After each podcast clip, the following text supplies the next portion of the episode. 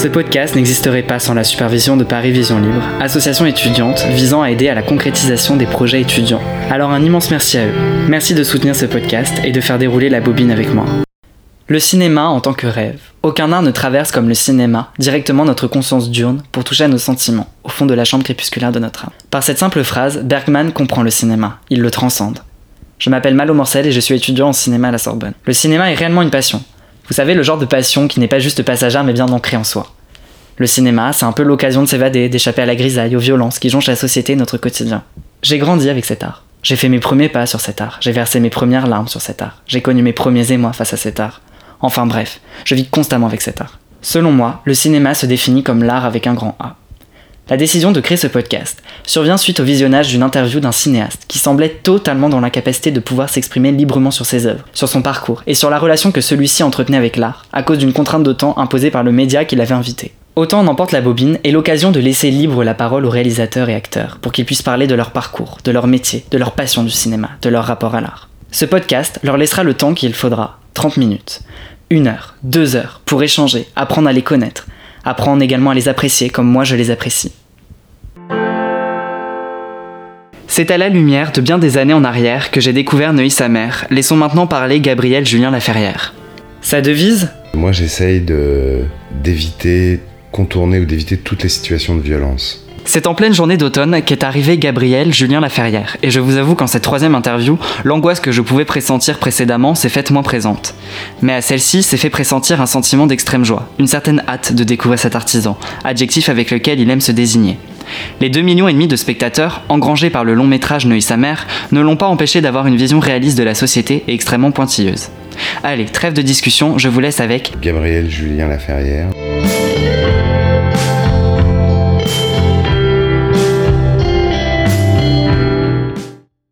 Vous êtes né en février 1962 à Paris.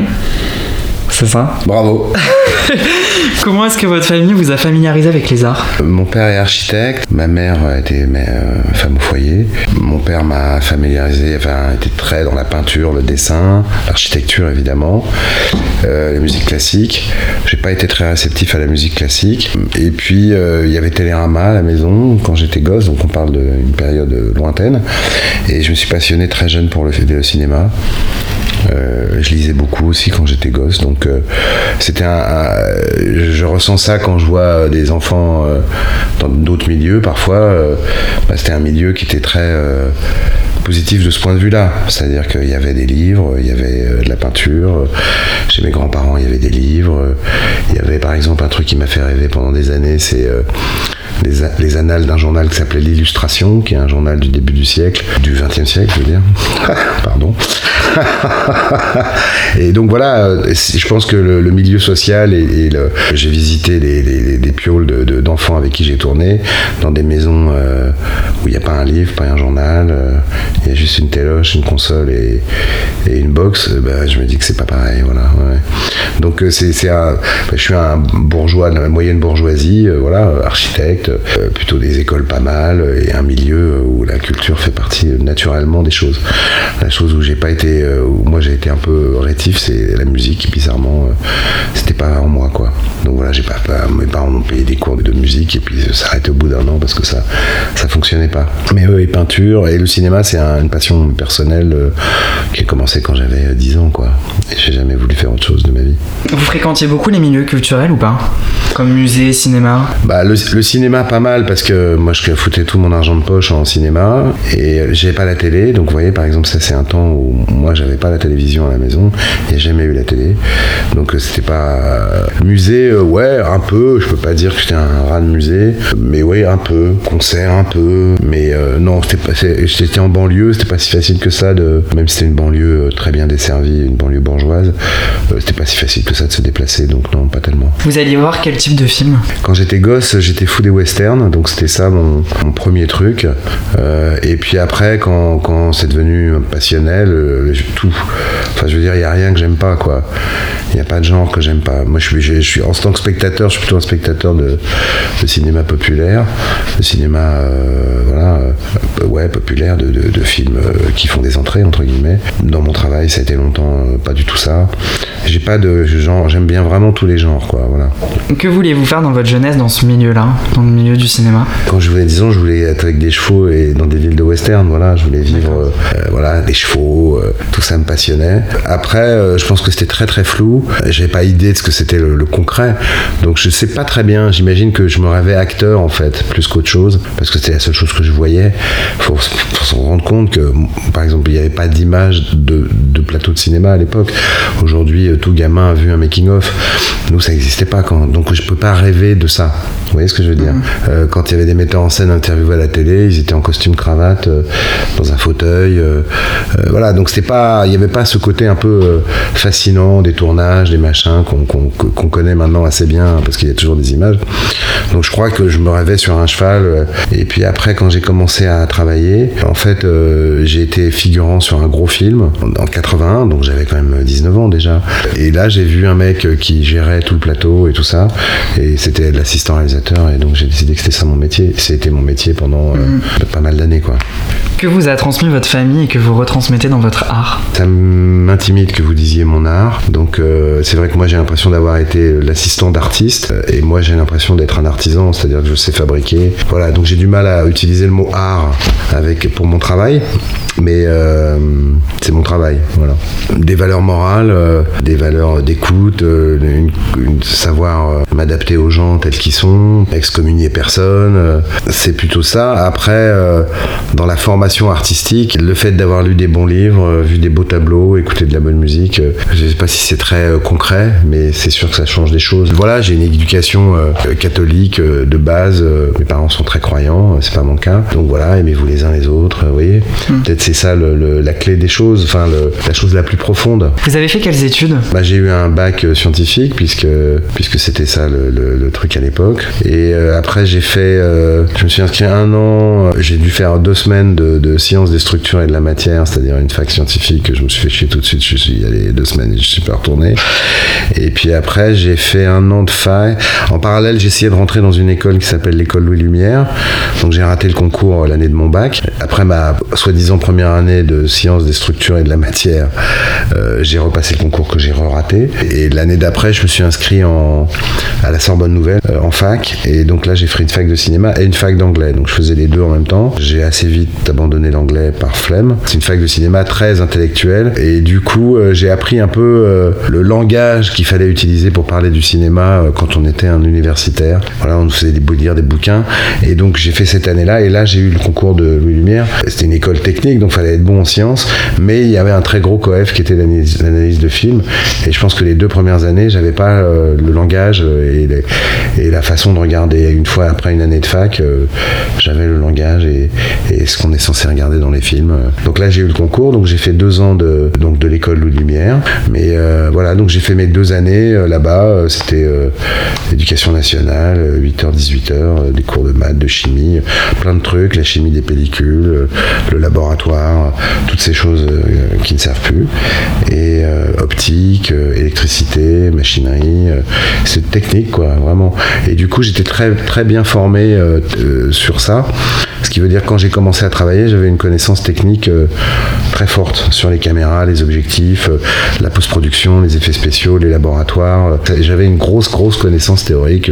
Je connaissais la machinerie, je pouvais calculer un compteur électrique, qu'est-ce qu'on pouvait brancher, comment le faire, etc. Donc voilà, j'étais assez, j'étais bien formé pour un boulot pratique. Et donc après, j'ai fait un peu l'assistant réel assez vite ça, je savais que c'était ce qui me plaisait. Et j'ai fait aussi de la régie. Mais voilà, j'étais bon. Enfin, vous voyez ce que je veux dire Je connaissais les caméras, je savais de quoi on parlait, quoi. Votre famille vous a soutenu ou pas dans le choix de vos études? Totalement, ouais. ouais, ouais. Donc j'ai passé mon, mon, BTS en 84. Après, j'ai commencé à travailler gratuitement sur des courts-métrages, des trucs et des machins. Et puis en début 85, on m'a proposé de rentrer à Canal+, et on m'a engagé comme assistant à Canal. Et mon père m'a dit, ah bon, alors donc euh, il suffit qu'on te fasse un chèque et t'abandonnes tous tes rêves, tu vas travailler à la télé. Parce qu'il trouvait que c'était un peu, un peu bas, quoi, par rapport à ce que j'avais raconté de mon l'idée de cinéma. Donc j'étais soutenu. Ouais. Quand, quand j'ai fait une décision euh, concrète pour le pognon, euh, on m'a dit que c'était pas c'était pas comme ça qu'il fallait faire. Donc ça s'appelle être soutenu, je pense. du coup, après Canal+, à la fin des années 80, vous vous êtes fait une place assez vite en tant qu'assistant réalisateur. Alors Canal+, j'ai travaillé un an et demi. Je suis même devenu réalisateur là-bas. Mhm. J'ai gagné très très bien ma vie, mais je me faisais chier en fait. La vraie chose qui m'a fait partir, c'était que je voulais travailler dehors. J'en avais marre d'être tout le temps Mais euh, c'est vrai qu'il y avait un truc sur la nature, sur euh, la nature. J'étais pas, pas un, écolo euh, de la première heure, mais sur être dehors, avoir froid, avoir chaud, voir la lumière et tout ça, j'en pouvais plus d'être en studio. Donc je suis parti, voilà, au bout d'un an et demi, alors que voilà, j'étais parti. Enfin, vous voyez, à l'époque, mon, mon collègue avec qui on faisait plein de trucs, c'était un mec qui s'appelle Dominique Farrugia. Lui, il est resté, il a fait une carrière brillantissime. Il fait... Je dis pas que j'aurais pu faire ça, mais en tout cas, j'étais dans les jeunes gens euh, du début de la télé, euh, dans une télé qui était en train de se construire. Donc, euh, c'est vraiment une décision par rapport à la vie de, quotidienne, quoi, de pas vouloir rentrer dans, dans un bâtiment en sous-sol à 8h du matin et en sortir à 23h, parce qu'on faisait des très grosses journées au début de Canal+.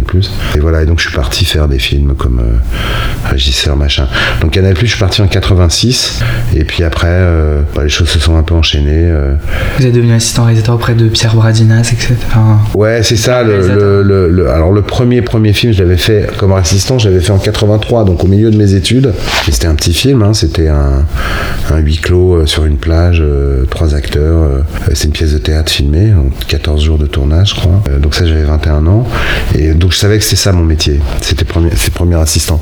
Et après, quand j'ai fini, quand je suis parti de Canal, j'ai fait un film comme régisseur, et juste après, j'ai fait un, un premier film avec une femme qui s'appelle Christine Lipinska. Elle, c'était son deuxième ou troisième film avec pas mal d'enfants, dont un jeune homme qui s'appelait Benoît Magimel et qui avait 12 ans et demi à l'époque. Et après, voilà, les choses d'assistant se sont enchaînées. Euh, les régies et assistants, j'ai fait un gros film de Marie-France Pizier à la régie qui se tournait en Nouvelle-Calédonie. Puis pendant que je faisais ça, on, m'a appelé pour faire un film mythique qui s'appelait Les Amants du Pont-Neuf. Donc à l'époque, euh, c'était un film un peu maudit, euh, tout le monde pensait qu'il se finirait jamais. le film s'était arrêté, serait arrêté, enfin bon, il y a des gros problèmes. Moi, je suis le mec qui l'a fini, donc. Mais c'est pas un peu frustrant d'être assistant euh, réalisateur À chaque fois que j'ai travaillé avec un réalisateur, euh, il y avait quelque chose de, de, lui que, que j'admirais profondément. Donc euh, servir quelqu'un qu'on admire, c'est pas antinomique avec, avec ce que je suis, avec ma, ma, ma, ce que j'aime bien faire. Je pense même que si, par exemple, le metteur en scène le plus important de ma vie d'assistant, qui est donc Léo Scarax, si, si on avait été aux États-Unis et qu'il avait été Spielberg, je serais jamais devenu réalisateur. Je serais devenu un, technicien de haut vol pour lui, parce que je, connaissais par cœur, je pouvais réfléchir pour lui. Aujourd'hui encore, quand je le vois, il n'a pas retrouvé le, lien avec les assistants avec qui il est qu'on avait nous. Voilà. Donc non, il n'y avait aucune frustration. Tout m'intéressait. D'abord servir euh, un projet, un film euh, admirable, ce qui m'est arrivé la plupart du temps. J'ai fait des films pas terribles, mais, mais en tout cas, à la base, il n'y avait aucune raison qu'il ne le soit pas. Après, on peut rater un film, ça, ça arrive à tout le monde, même au meilleur. J'adore euh, euh, la gestion d'un groupe humain, or c'est énormément ça. Euh, mettre de l'huile dans les rouages, quand je disais la violence, moi je me suis arrêté. On dit toujours que les assistants, euh, c'est des mecs qui gueulent, etc. Moi j'ai quasiment jamais élevé la voix sur un film parce que j'arrivais à faire fonctionner les équipes assez bien en France et à l'étranger, malgré les trucs de culture, par juste l'écoute et, voilà. Donc, donc non, non, j'adorais ce métier-là. je trouvais ça super quoi, de mettre en place un film. je continue un peu à être mon propre assistant en partie parce que c'est un ADN en moi quoi. Mais non non, je, je c'était pas frustrant. Après, j'avais pas de vraie pulsion créative, c'est-à-dire j'écrivais pas la nuit des trucs en me disant euh, oh là là si je tournais mes films, qu'est-ce qui serait mieux que les films que je tourne? Pas du tout. J'étais très content des films que je tournais et j'avais pas spécialement dans la tête de passer le cap. Voilà, pas vraiment. Quand j'ai eu 35 euh, ans, 36 ans, un mec m'a proposé, je me suis mis à écrire un scénario euh, adapté d'un livre, on n'a pas réussi à le monter. Je me suis dit bon, bah, c'est pas grave. Puis voilà, puis après c'est revenu. Je suis devenu réalisateur parce que j'étais compétent. Mmh. Vous voyez D'accord. C'est que la première chose qu'on m'a proposé, c'est de faire réalisateur deuxième équipe. Alors ça n'existe pas beaucoup en France, mais un réalisateur deuxième équipe, c'est un mec qui tourne tout ce que le réalisateur qui signe le film n'a pas le temps de tourner. Et en l'occurrence, c'était un mec que je connaissais très bien, Jamel Ben Salah, un peu l'assistant sur des pubs et des machins. Et, euh, et lui, tournait un western, il n'avait pas le temps de tout tourner. Puis il y a des trucs qu'il sait pas trop bien faire. Il y a des scènes de cascade, il y avait des machins. Et tout ça, moi, j'avais un peu, euh, j'aimais beaucoup ça. Donc voilà, j'ai tourné pour quelqu'un d'autre. Puis après, les choses se sont enchaînées naturellement, puisque c'était une autre place. C'était pas très, c'est une autre place, un peu comme premier assistant. Enfin, j'ai toujours pris par le même biais, c'est-à-dire, bah, je tournais des plans pour quelqu'un. Donc je réfléchis pour l'autre. C'est lui qui signe. Il a besoin d'un plan, je lui en livre trois parce que je sais pas ce qu'il va faire, etc., euh, etc. Voilà. Et puis euh, après, je suis devenu conseiller technique. C'est un peu pareil. Vous tournez pour quelqu'un d'autre. Puis après, il n'y avait plus personne. Euh, je tournais pour moi, soi-disant. Voilà. Et ça, ça s'est construit. Après, mon ego de réalisateur, il se développe au fur et à mesure des films. Mais c'est pas tellement le, premier moteur. Vous voyez ce que je veux dire? Alors, c'est assez cruel pour. j'ai des amis avec qui c'est difficile de parler parce qu'en fait, ça se passe super bien pour moi alors que j'ai pas fait grand chose pour. Vous voyez ce que je veux dire? J'ai été payé tout de suite. J'ai pas fait de film gratuit, moi. C'est-à-dire que j'ai jamais travaillé comme réalisateur sans être payé. Ce qui n'est pas le cas des gens normalement, vous voyez. Voilà, ça s'est fait parce que je savais faire et au fur et à mesure. C'est aussi une question d'époque.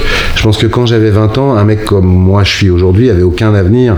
Tu étais trop vieux pour être assistant ou si tu faisais pas de la production, ben allais disparaître du truc. Moi, l'époque à laquelle c'est arrivé, c'est justement une époque de grand développement de la télévision, de remise en cause du cinéma où d'un seul coup le cinéma se doit d'être euh, au minimum économiquement viable, alors que la moitié de ma carrière d'assistant, je l'ai fait sur des films qui faisaient que des échecs, mais ça semblait gêner personne.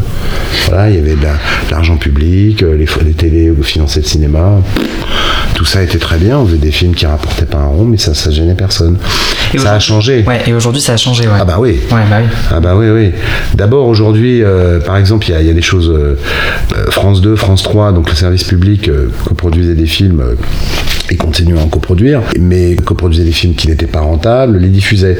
Aujourd'hui, ils coproduisent des films qui diffusent pas. Dans leur cahier des charges, ils doivent investir une certaine partie de, de, leur budget dans le cinéma français, donc ils payent des films, mais ils les diffusent pas parce qu'ils ne veulent pas prendre le risque de foutre à 20h un film d'auteur qui va faire une telle concurrence de télévision maintenant que même s'ils n'ont pas de pub, ils prendront pas le risque de diffuser un film qui risque de faire une trop petite audience. Vous voyez? Donc ça a beaucoup changé. Voilà. Quand moi j'avais 20-30 euh, ans, il y avait un metteur en scène qui s'appelait Jacques Doyon qui faisait un film par an. Je sais pas combien ont été cohérents économiquement, euh, quasiment aucun. Mais ça gênait personne. Voilà. Aujourd'hui, euh, vous rigolez, il faut, tourner les films pour 300 000 balles, sinon vous faites, on fait pas des films d'auteur à perte, enfin de moins en moins. Il y en a toujours, mais et d'ailleurs je suis pas contre. Hein, c'est pas ça. Je trouve ça très bien moi qu'on fasse des films d'auteur et tout ça en France. Je trouve ça triste qu'ils soient pas diffusés parce que c'est des films qui n'ont pas d'existence. Mais donc ça veut dire qu'ils ont aucun contact avec leur public. Ils passent dans une salle où ils sortent dans cinq salles en France pendant une semaine, puis après c'est fini. Après ils, sont soi-disant passables à la télé, mais la télé ne diffuse pas. Bah voilà, personne ne les voit les films. Donc c'est là qu'il y a un problème. Moi je suis très heureux qu'il y ait par exemple qu'il y ait de l'aide au cinéma d'auteur, l'avance sur recette, tout ça, auquel moi je n'ai jamais droit parce que je fais, je fais des films de marché, comme on dit. Mais, euh, mais je trouve ça très bien que ça existe pour les autres. Hein. Je veux pas. Vous voyez J'étais un peu submergé de doutes quand moi j'étais euh, assistant de me dire je ne travaille dans une industrie déficitaire. C'est juste de se dire c'est bizarre. Pourquoi est-ce que tous les films sont des, sont des gadins quoi? Et En tout cas, tous les films sur lesquels moi j'ai travaillé ont été des échecs commerciaux, tous, 100%. De se dire c'est quand même bizarre de faire une carrière longue. C'est comme si vous avez dans l'industrie un mec faisait une carrière dans une industrie qui, qui perd de l'argent en permanence. Non, ça n'existe pas. Voyez, c'était un peu artificiel comme, euh, comme écosystème, on va dire. Voilà. Tout à l'heure, vous avez parlé de Jamel Ben Salah, que vous avez rencontré euh, au début des années. Enfin, qui vous a donné une chance, euh, celle de devenir le réalisateur de la seconde équipe du film Big City, sorti ça, en 2007. Comment est-ce que vous l'avez rencontré? En fait, Jamel Ben Salah, c'est un jeune homme de Saint-Denis et il fait partie un peu des premiers à, disons qu'on appellerait les gars de la diversité qui sont arrivés dans le cinéma. Il est dans les premiers. donc moi, je l'ai rencontré, il avait 22 ans, je crois que j'ai 10 ans de plus que lui, environ. Donc, je, devais en avoir 32. Donc j'étais le professionnel du cinéma et lui, il était le jeune homme de banlieue euh, qui vient. Il avait tourné un court métrage avec quelques copains, il essayait d'en faire un long métrage. Voilà, il m'a rencontré parce qu'il demandait à rencontrer des gens. Je l'ai croisé dans une production. Donc euh, j'ai rencontré pareil, on a discuté quelques heures dans des cafés, on s'entendait bien. Et puis voilà, il a fait son premier film qui s'appelle Le ciel, les oiseaux et ta mère. Et donc euh, c'est une génération entière qui est arrivée sur les écrans parce que dans Le ciel, les oiseaux et ta mère, il y a Jamel Debbouze, il y a Eric Ramsey, il y a Omar ici, euh, enfin voilà, Omar Sy, pardon, Omar et Fred, toute cette génération d'humoristes de la diversité, on va dire, ce sont voilà, donc il fait partie des premiers. Et donc ça c'est euh, le ciel, je sais pas, ça doit être 97 ou un truc 95 ou un truc comme ça. Donc il avait fait le court métrage, il l'a étendu pour faire le long, ça a très bien marché. Après sa carrière était lancée, il est devenu producteur. Il m'avait proposé du travail plusieurs fois, et puis voilà, mais j'étais pas libre, mais enfin j'ai fait deux trois trucs avec lui, une, ou deux pubs et, et un clip, euh, voilà. Euh, euh, il a tourné des clips de rap et ce genre de trucs.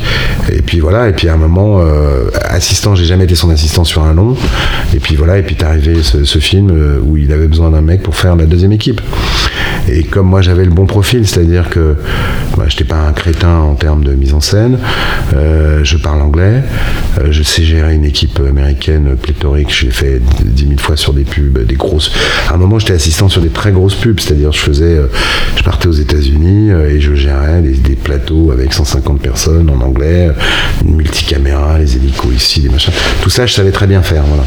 Et donc, bah, il a pris ce mec-là, et puis en plus, donc j'ai tourné moi toutes les cascades et tous les trucs de son film parce que c'était trop chronophage. au Canada d'abord, et puis en fait, son film se tournait, la majeure partie se tournait en Bulgarie. Et donc, euh, mais il y a eu un truc assez marrant, assez rare dans le cinéma. C'est qu'on se téléphonait. Moi, j'étais au. Lui était en Bulgarie, il tournait des gosses qui regardaient quelque chose. Et moi, j'étais au Canada et je tournais ce que les gosses regardaient. Et on était en ligne au téléphone. Vous voyez, c'est plutôt marrant ça. Et après, il était rentré en Bulgarie, mais son film était assez complexe à fabriquer. Beaucoup d'enfants. Euh, et puis il était en retard et tout ça. Et donc, il m'a engagé toute la longueur du film. Bah, si vous voulez, je fais Big City. Euh, euh, et après, je reprends ma vie d'assistant, moi. C'était pas un problème pour moi. Donc j'ai recommencé à faire des pubs et des machins comme assistant. Euh, et sur une pub, on m'a appelé pour faire euh, Eric Ramsey. On cherche un, machin. Jamel Ben Salah y était beaucoup. On cherche un mec pour réaliser un film avec Eric Ramsey. Viens nous voir. C'était un directeur de production que je connaissais. voilà, on se rencontre. Il m'engage. Et puis voilà. Et puis je, fais le truc. J'étais de plus en plus en charge. Mhm. Parce que Ben Salah, c'était un metteur en scène qui avait déjà fait quatre films. C'est son cinquième film, donc il savait quand même, euh, voilà, il connaissait bien son boulot déjà. Eric et Ramsey, euh, c'était vraiment, euh, voilà, il y avait besoin d'un mec pour travailler, quoi. C'est-à-dire, on, fait des scènes de cascade à cinq caméras, pareil vide, il faut travailler, il faut dire où on met les caméras, donner des listes de focales, les blocages, ça dure une demi-heure, donc vous mettez une caméra là, vous dites première prise, tu as telle focale, deuxième prise, telle focale, troisième prise, telle focale. Tout ça, c'est du boulot parce qu'on n'a pas le temps de se parler pendant. Euh, donc voilà. Après, oui, c'est sûr que d'abord, il y a eu une frustration euh, importante pour moi parce que j'avais le film en main et en même temps non. Alors que Big City, bah, j'avais un plateau en main, mais ça, j'avais un peu l'habitude. Euh, Eric et Ramsey, c'est un stade d'après, c'est-à-dire qu'il y a beaucoup, beaucoup de cascades que j'ai entièrement découpées. et puis parfois, Eric disait non, on fait pas ça, on fait ça. Et moi, j'avais trois semaines de boulot, on prenait tout, on jetait. Et juste derrière, on m'a proposé de faire Neuilly sa mère. C'est ça. De nouveau, Jamel Ben Salah. Ouais, qui une idée. Jamel Ben Salah. Ah ouais, et puis il a écrit, comment c'est un producteur à l'américaine, Jamel, c'est lui le patron du film, hein, c'est pas, c'était pas moi le patron de Neuilly sa mère. S'il y avait un, euh, un, désaccord entre Jamel et moi, c'est lui qui l'emportait. Vous voyez ce que je veux dire mm. Donc euh, euh, bah, il m'a mis ce film-là dans les mains, mais c'est quand même lui le maître d'œuvre du film. C'est-à-dire que au tournage, il était là, donc ça veut dire qu'il avait une implication dans la comédie, dans machin, dans le nombre de prises. Si les plans que je, je prévoyais convenaient pas, il faisait faire d'autres plans. Enfin voilà, donc c'est pas un rapport euh, habituel, on va dire, de, de metteur en scène à, à, producteur. Et puis le montage, moi j'ai monté le film, et puis il l'a remonté, remonté, remonté. Moi j'avais plus un rond, je suis parti refaire un film comme assistant, mhm. et j'ai vu le film fini. Euh, c'est plutôt marrant d'ailleurs, je crois que j'ai commencé un film comme assistant en janvier, euh, donc on avait déjà, le, le tournage c'était juillet-août, si je me rappelle bien, donc j'avais déjà monté six mois. j'ai commencé un film en janvier, donc au bout d'un moment j'allais plus au montage. Le montage son a commencé, tout ça, et j'ai vu le film mixé, étalonné, euh, euh, à Cannes. Euh, il y a une projection à Cannes au milieu du tournage du film que j'étais en train de faire. comme c'était dans le sud, j'ai pris ma bagnole et je suis allé voir mon film à Cannes euh, avec mon nom en gros, alors que je l'avais jamais vu en grande salle. Parce que du coup, ça a quand même fait un succès qui était quand même assez important, plus de 2 millions et 500 000 entrées. Ah, c'est un énorme succès. Ouais, c'est vraiment un Le- succès L'objectif de l'époque, c'était 700 000 entrées. Ouais. J'avais demandé, moi, le matin de la sortie au distributeur, je dis c'est quoi l'objectif? J'y connaissais rien, il m'a dit 700 000, on est heureux. Ouais. Euh, et en fait, 2 millions et demi, c'est Ouais, non, non, 2 c'est millions un 500, énorme succès. Vous étiez un, entre guillemets un jeune réalisateur, enfin J'étais pas jeune, je disais récent. Enfin, un récent, un récent réalisateur. Est-ce qu'on est-ce qu'on misait sur est-ce qu'on s'attendait à un succès de la part d'un récent réalisateur? Bah, en fait, euh, c'est- ça, c'est que c'était pas vraiment moi le patron du film.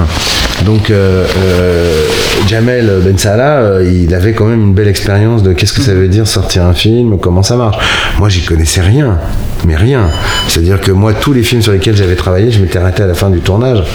Donc, je ne savais rien de la distribution, de l'exploitation. euh, J'avais aucune idée de comment ça marchait. Donc, même les chiffres, j'avais même pas d'idée. Ouais. Quand ça m'a paru normal, moi, de faire 2 millions et demi.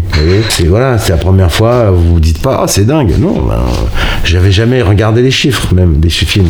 Je savais que tous les films que j'avais faits, c'était planté, c'est tout. Mais euh, non, mais tu vois, Mais vous vous attendiez quand même à un succès comme ça ou pas? Aussi important? j'y ai même pas réfléchi. Ça faisait pas partie de ma réflexion. Ok.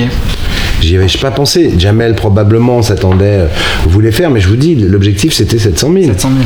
700 000, tout le monde aurait dansé, chante, euh, bu du champagne, il dit super. Vous voyez ce que je veux dire? Qu'est-ce qui s'est passé à 2 500 000 là il y, a, eh ben, il y a eu des problèmes, euh, des problèmes importants de, de pognon, de machin, de, euh, tout le monde s'est engueulé. Ah ouais? il y a eu des, des- des trucs en justice. Quand il y a du pognon, c'est souvent comme ça. Mais enfin, on n'est pas fâché. Je suis pas fâché avec Jamel, je suis fâché, pas fâché avec Isaac Parce qu'ils étaient deux producteurs. Mais entre eux, ça a été des embrouilles et tout ça, et ce qui explique qu'ils ont mis euh, 10 ans à lancer un numéro 2. C'est beaucoup des problèmes de contrat et de, et de droit qui font que c'est complexe. Donc euh, non, moi je m'attendais à rien. En plus, j'étais pas si heureux que ça sur ce tournage, parce que justement, j'avais pas la main, donc je me disais, mais voilà, je, pensais à des trucs, puis on faisait autre chose, euh, voilà. Et puis je me disais, bon bah voilà, c'est un truc dans ta vie, euh, on verra bien. Effectivement, euh, j'ai fait un gros film euh, comme assistant Nicole Garcia, euh, qui s'appelait Un balcon sur la mer, tourné en Algérie, au Maroc, machin. Donc après avoir fini vaguement de bricoler le montage, je suis parti sur un gros film. Et quand le film s'est fini, le, le tournage de- du film de Nicole Garcia, euh, euh, ça devait être genre euh, fin juillet. Le film est sorti le 10 août, vous voyez. Carton, euh, trois, je suis parti en balade avec mes gosses, je faisais deux trois interviews de radio par téléphone dans des cabines. À l'époque ça existait. Et puis voilà. Et puis après, en, en septembre, j'avais, on m'a proposé 30 ou 40 films à tourner. Mais sans déconner.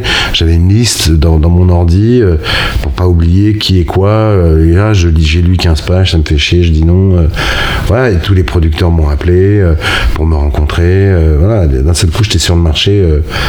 très très positivement et le fait que j'étais pas jeune mais récent et que j'avais quand même de la putain de bouteille que j'étais pas associé à des par exemple même un film un peu cataclysmique comme le- le- les amants du pont neuf j'étais pas associé euh, à- au cataclysme mais plutôt à la résolution faisait que les gens avaient confiance après j'ai choisi un film dans la multiple nombre qu'on m'a proposé et je me suis trompé. Le mec avait pas les, les- les épaules pour le lancer. J'ai travaillé plus d'un an sur un film euh, qui s'est pas fait j'avais plus un rond enfin bref je faisais faire un succès euh, énorme et j'étais à la rue et puis là on m'a proposé de la télé et c'est très bien tombé ouais. Du coup, pour revenir sur Neuilly-sa-Mère, c'est une sorte d'élévation d'un milieu social, puisque c'est le jeune Samy qui habite Ouais. dans la cité de Chalon et qui euh, se retrouve, euh, entre guillemets, parachuté euh, Neuilly. chez sa tante à Neuilly, ouais, euh, qui a une famille beaucoup plus aisée. la ville de Sarkozy c'était très fort Pourquoi est-ce que vous pensez que ce thème-là touche autant les Français? Les Français, ils adorent euh, le social. Ah, vous mettez du social dans un film, euh, ils- ça touche. L'idée des pauvres et des riches, euh, des, des gentils pauvres et des méchants riches, ça fonctionne à mort. Je peux pas vous expliquer pourquoi, c'est très fort. C'est un truc français. Et les classes sociales, euh, ça fait partie des, bah ouais, des sujets, hum, ça fait partie des sujets importants, euh, ouais, des sujets qui marchent. Ouais, je pourrais pas expliquer pourquoi. C'est dans notre ADN de français en fait, je crois. Neuilly-sa-Mère, il, est en quel- il est un peu politique. Vous aviez pas peur de restreindre votre public public à ce moment-là bah, vous savez, à l'époque, on me propose mon premier film, je fais le film. Avant, on m'avait proposé de faire un film d'horreur. Euh, ça se passait dans un parking avec un tueur en série. J'ai lu 10 pages et j'avais peur. J'ai dit, j'arrive pas à lire, ça me fait trop peur, ça me dégoûte. Parce que un truc avec de la torture, hein, avec des, trucs sadiques et tout ça. Enfin, c'est pas du tout le cinéma que j'aime bien. Donc j'ai dit non. Mais, mais j'aurais pu commencer ma carrière en faisant un film d'horreur. Vous voyez ce que je veux dire Et rien ne me prédestinait à être un réalisateur de comédie. J'en ai quasiment pas fait. Quand, quand j'étais assistant, je faisais pas dans ce milieu-là. Je faisais des films d'auteur euh, chic et, machin. Rien, rien. C'est juste, c'est le premier film, c'était ça. J'ai su le faire, évidemment. Euh, il faut savoir le faire. Et, après, automatiquement, on m'a proposé que des trucs comme ça. Mhm. Et en vérité, euh, je vais pas dire, j'ai pas de regrets parce que c'est génial. Ce qui, vous voyez ce que je veux dire Je fais partie des mecs qui travaillent. je suis financé. Alors, ça ne pas qu'il y ait des accidents encore. Mais au fond, je, fais partie des réalisateurs qui travaillent. Voilà. Mhm. J'ai fait 5 films en 10 ans, plus l'équivalent de 8 ou 9 films en série télé, donc euh, tout ce qui m'arrive est formidable. Mais c'est vrai que je suis un peu euh, catalogué dans un truc. Le, seul film qui sortait un peu de ça, c'est un film qui s'appelle SMS, c'était le deuxième film. Il a été cher et il n'a pas marché. Donc euh, c'est sûr que ça m'a pas aidé à, modifier, mais il n'y avait rien qui m'emmenait vers ça. Agnès Jaoui. Agnès Jaoui m'avait rencontré pour être l'assistant de, du premier film qu'elle a tourné, Le goût des choses, et elle m'a pas pris, entre autres, parce que j'avais jamais fait de comédie. Vous voyez, enfin, dans, dans les explications qu'elle donnait, ben, je joue dedans, machin, vous avez jamais fait de comédie, vous avez fait que des films d'auteur, euh, je sais pas si ça va le faire. Voilà. Donc, euh, ouais, il y avait rien qui me prédestinait à ça, j'avais aucune connaissance de ça, j'avais, j'étais même pas un spectateur de comédie. Vous voyez ce que je veux dire? C'est juste que ça s'est fait, voilà, dans, dans une autre époque, euh, j'aurais fait autre chose sûrement. si c'était arrivé dans les années 60, c'était plutôt des polars. Bon, bah, les mecs ils faisaient des polars, voilà. C'est juste que au moment, moi j'ai eu, à mon avis, c'est je devais toujours dire la chance parce que c'est vrai que c'est la chance. C'est-à-dire que je suis arrivé sur un marché, entre guillemets, de réalisateurs fabricants, alors que moi, ça me posait aucun problème. Avoir été assistant 25 ans, ça veut dire que j'ai pas de problème pour travailler pour quelqu'un d'autre. Je suis arrivé au bon moment, et en plus, j'ai fait une comédie au moment où se dessinait vraiment le truc, il y, aurait plus que la comédie qui marcherait.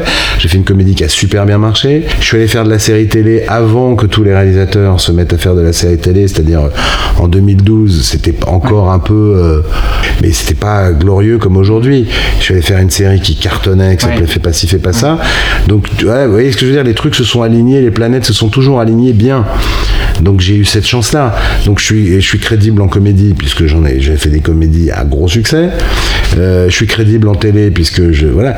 Donc euh, voilà, il y a un moment, j'ai, voyez ce que je veux dire, c'est les planètes s'alignent. Vous avez le bol d'être là au bon moment. Et une fois de plus, j'ai X copains et copines réalisateurs qui ont mon âge, qui sont peut-être plus doués que moi et qui ont plus, plus auteurs, qui ont écrit des films entiers, développé des trucs et qui tournent rien, qui arrivent pas. C'est d'une injuste. Enfin, je sais pas si c'est injuste, c'est comme ça quoi. Moi, je, je peux rien. Je, je leur dis pas de mal euh, sur eux dans leur dos, mais, mais ça, je peux rien y faire, quoi. Du coup, vous dites que SMS a connu un échec Ouais, c'est relatif. C'est-à-dire, euh, à l'époque, ça a fait 290 euh, 000 entrées ou 300 000 entrées à peu près. Donc oui, c'est un échec par rapport aux attentes parce que le film était cher. Vous le ressentez comment? Très mal. Alors mal pour plusieurs raisons. D'abord parce que euh, moi, j'ai fait le film que je voulais faire. J'ai jamais menti sur le film que je voulais faire. Et quand ils ont vu le film, ils ont dit ça va pas. Et après, le film, j'étais très douloureux parce que le film a, eu un montage très long. Euh, il y a beaucoup de gens qui se sont impliqués. Il y a des, gens qui sont revenus par-dessus, qui ont rajouté des voix off. Voilà, c'était pas un, c'est pas un film que j'ai maîtrisé jusqu'au bout. Le deuxième film, c'était plutôt une histoire un peu euh, euh, douloureuse parce que j'ai fabriqué le film et la première projection m'a dit c'est une catastrophe. Et je dois dire que je m'en suis pas remis vraiment. Voilà. Bah, j'avais pas la, force personnelle de voilà. Donc euh, on m'a dit c'est une catastrophe, comment on va faire? Et après il s'est passé six mois de montage, remontage, redémontage, machin, de, de, de, rétrécissement du film pour en faire un film le plus rapide possible, le plus speed possible. Ils ont vendu le film pour ce qu'il n'était pas, c'est-à-dire euh, c'est un film qui se passe de nuit sous la pluie euh, avec un mec qui, qui arrive tous les emmerdes du monde et ils ont fait une affiche comme si c'était camping, du bleu, du jaune. ils l'ont vendu pour ce que le film n'était pas, c'est-à-dire une comédie speed alors que c'est plutôt une comédie noire. Donc après, peut-être on aurait fait encore moins d'entrées mm. s'il l'avait vendu pour ce qu'il était. Mais en tout cas, c'est un mauvais feeling parce que c'était un, des plus grands producteurs français qu'il a produit, Alain Attal, qui est quand même. Euh, le numéro un des numéros un, avec qui j'étais relativement ami. J'avais travaillé chez lui, on s'est fâché, le film n'a pas marché. donc voilà, non, non, c'est très douloureux, ouais. Vous avez tourné sur la série Fais pas ci, fais pas ça, vous avez tourné 4 épisodes de la saison 4 et 4 épisodes de la saison 5. Est-ce que on ressent pas une pression à arriver sur une série qui a connu un succès aussi grand? Ah Non, moi j'ai pas ressenti. D'abord j'ai regardé ce, qui, ce, que les autres avaient fait, euh, donc je, je me sentais pas écrasé par, euh, par euh, le travail fait par les autres. et puis ouais, si, il y avait la pression de est-ce que je sais faire? Et puis c'est pareil, c'est-à-dire qu'un un film, c'est. Alors j'avais tourné que euh, Neuilly sa mère, hein, ça s'est fait après, après la, série. Donc je sortais de Neuilly sa mère. Ouais, la série difficile. Enfin, non, pas tellement. Puis il y, avait un. En fait, non. Il y avait un. On, était deux sur le, les, séries, donc il y avait un mec qui en avait déjà tourné pas mal. Et, lui, il a tourné avant moi. Du coup, je suis beaucoup passé sur son plateau. Et du coup, j'ai un peu compris comment ça marchait euh, techniquement. Et puis ensuite, dans la série, euh, la compétence de premier assistant est vachement importante parce qu'il y a une vraie. Si vous voulez, sur un long métrage, on tourne 2 minutes 30 par jour. En série, on tourne 5-6 minutes. Donc, déjà, il faut avoir le sens de la montre, quoi. Il faut avoir le sens des priorités. Après, euh, ils ont, ils ont été super, ils ont été euh, les producteurs. Je me rappelle, le premier, mon premier matin, le producteur était là, on tourne à 9h, il est là à 8h ou 7h30, voilà, les acteurs arrivent, on commence à installer la lumière, blablabla, les caméras, tout, tout, et à 9h moins 5, il me dit allez, bonne journée, il s'en va. Donc il m'a vraiment fait confiance. Mm. Et au début, euh, j'ai fait beaucoup de prix, je dépassais beaucoup, je faisais beaucoup d'heures sup. Et puis petit à petit, je me suis, voilà, je me suis mis à l'aise avec ça, mais ils ont assumé ça aussi. Donc c'est aussi des producteurs bienveillants.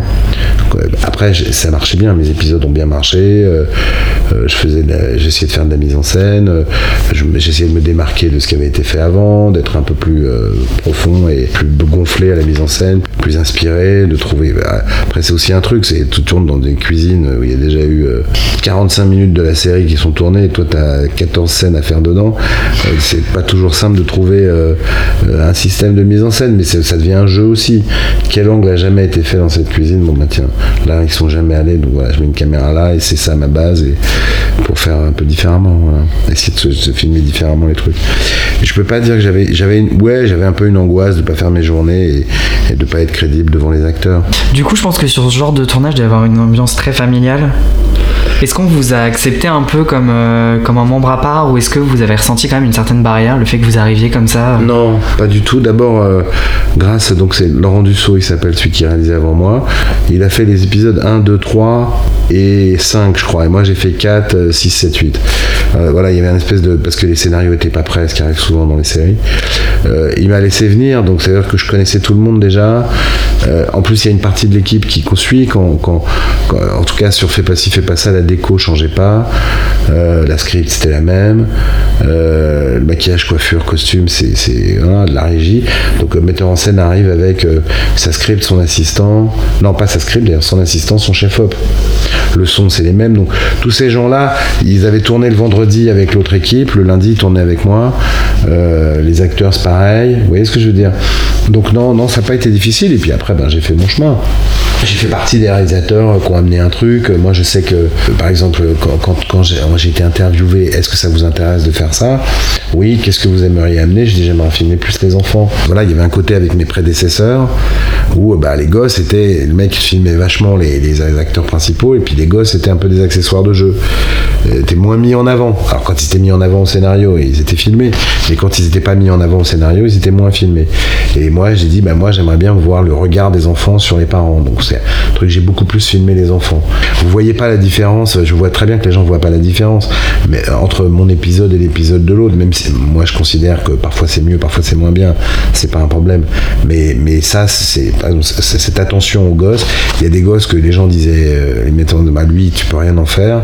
Bon, bah, je me prenais comme un, justement, comme un challenge d'en faire quelque chose. Et, euh, si vous avez vu mes films, là, c'est quoi cette famille, c'est quoi cette mamie, il y a un acteur de Fais pas ci, fais pas ça qui est dedans. Lilian, Lilian, Dubois. Lilian Dubois, quand je suis arrivé sur la série, il avait 11 ans, je crois. Euh, et les réalisateurs m'ont dit, mais lui, c'est un naze, t'en feras jamais rien, quoi. je me suis branché là-dessus, j'ai mis beaucoup d'énergie à le rendre bon, à le filmer. Euh, quand je faisais ces gros plans et que les acteurs étaient euh, trop égoïstes pour lui donner la réplique, je lui donnais la réplique, je le dirigeais, voilà. Je me suis donné ça comme, comme but et ils étaient contents, les enfants. Après, vous avez enchaîné avec C'est quoi cette famille sortie en 2016 et C'est quoi cette mamie sortie bah, l'été dernier en 2019. Vous tournez beaucoup avec des enfants. Est-ce que vous ressentez le syndrome de Peter Pan? Et est-ce que vous êtes un grand enfant? J'ai pas l'impression. Après, euh, euh, ça dépend de quel point de vue on se place. Mon grand-père, s'il me voyait aujourd'hui, euh, dirait que je suis un grand enfant, ouais, c'est sûr. on vit pas dans le même monde que celui de mon grand-père. J'ai pas l'impression d'être un enfant. Par contre, j'ai un vrai bon rapport et un vrai plaisir à travailler avec les enfants. Et je pense que je suis bon là-dedans, que les enfants sont bons avec moi parce qu'ils sont en confiance. Alors pourquoi c'est comme ça? Je me suis posé beaucoup de questions parce que une fois de plus, c'était pas mon choix. C'était pas, il y avait rien qui me prédestinait à ça. Alors je peux vous donner quelques clés.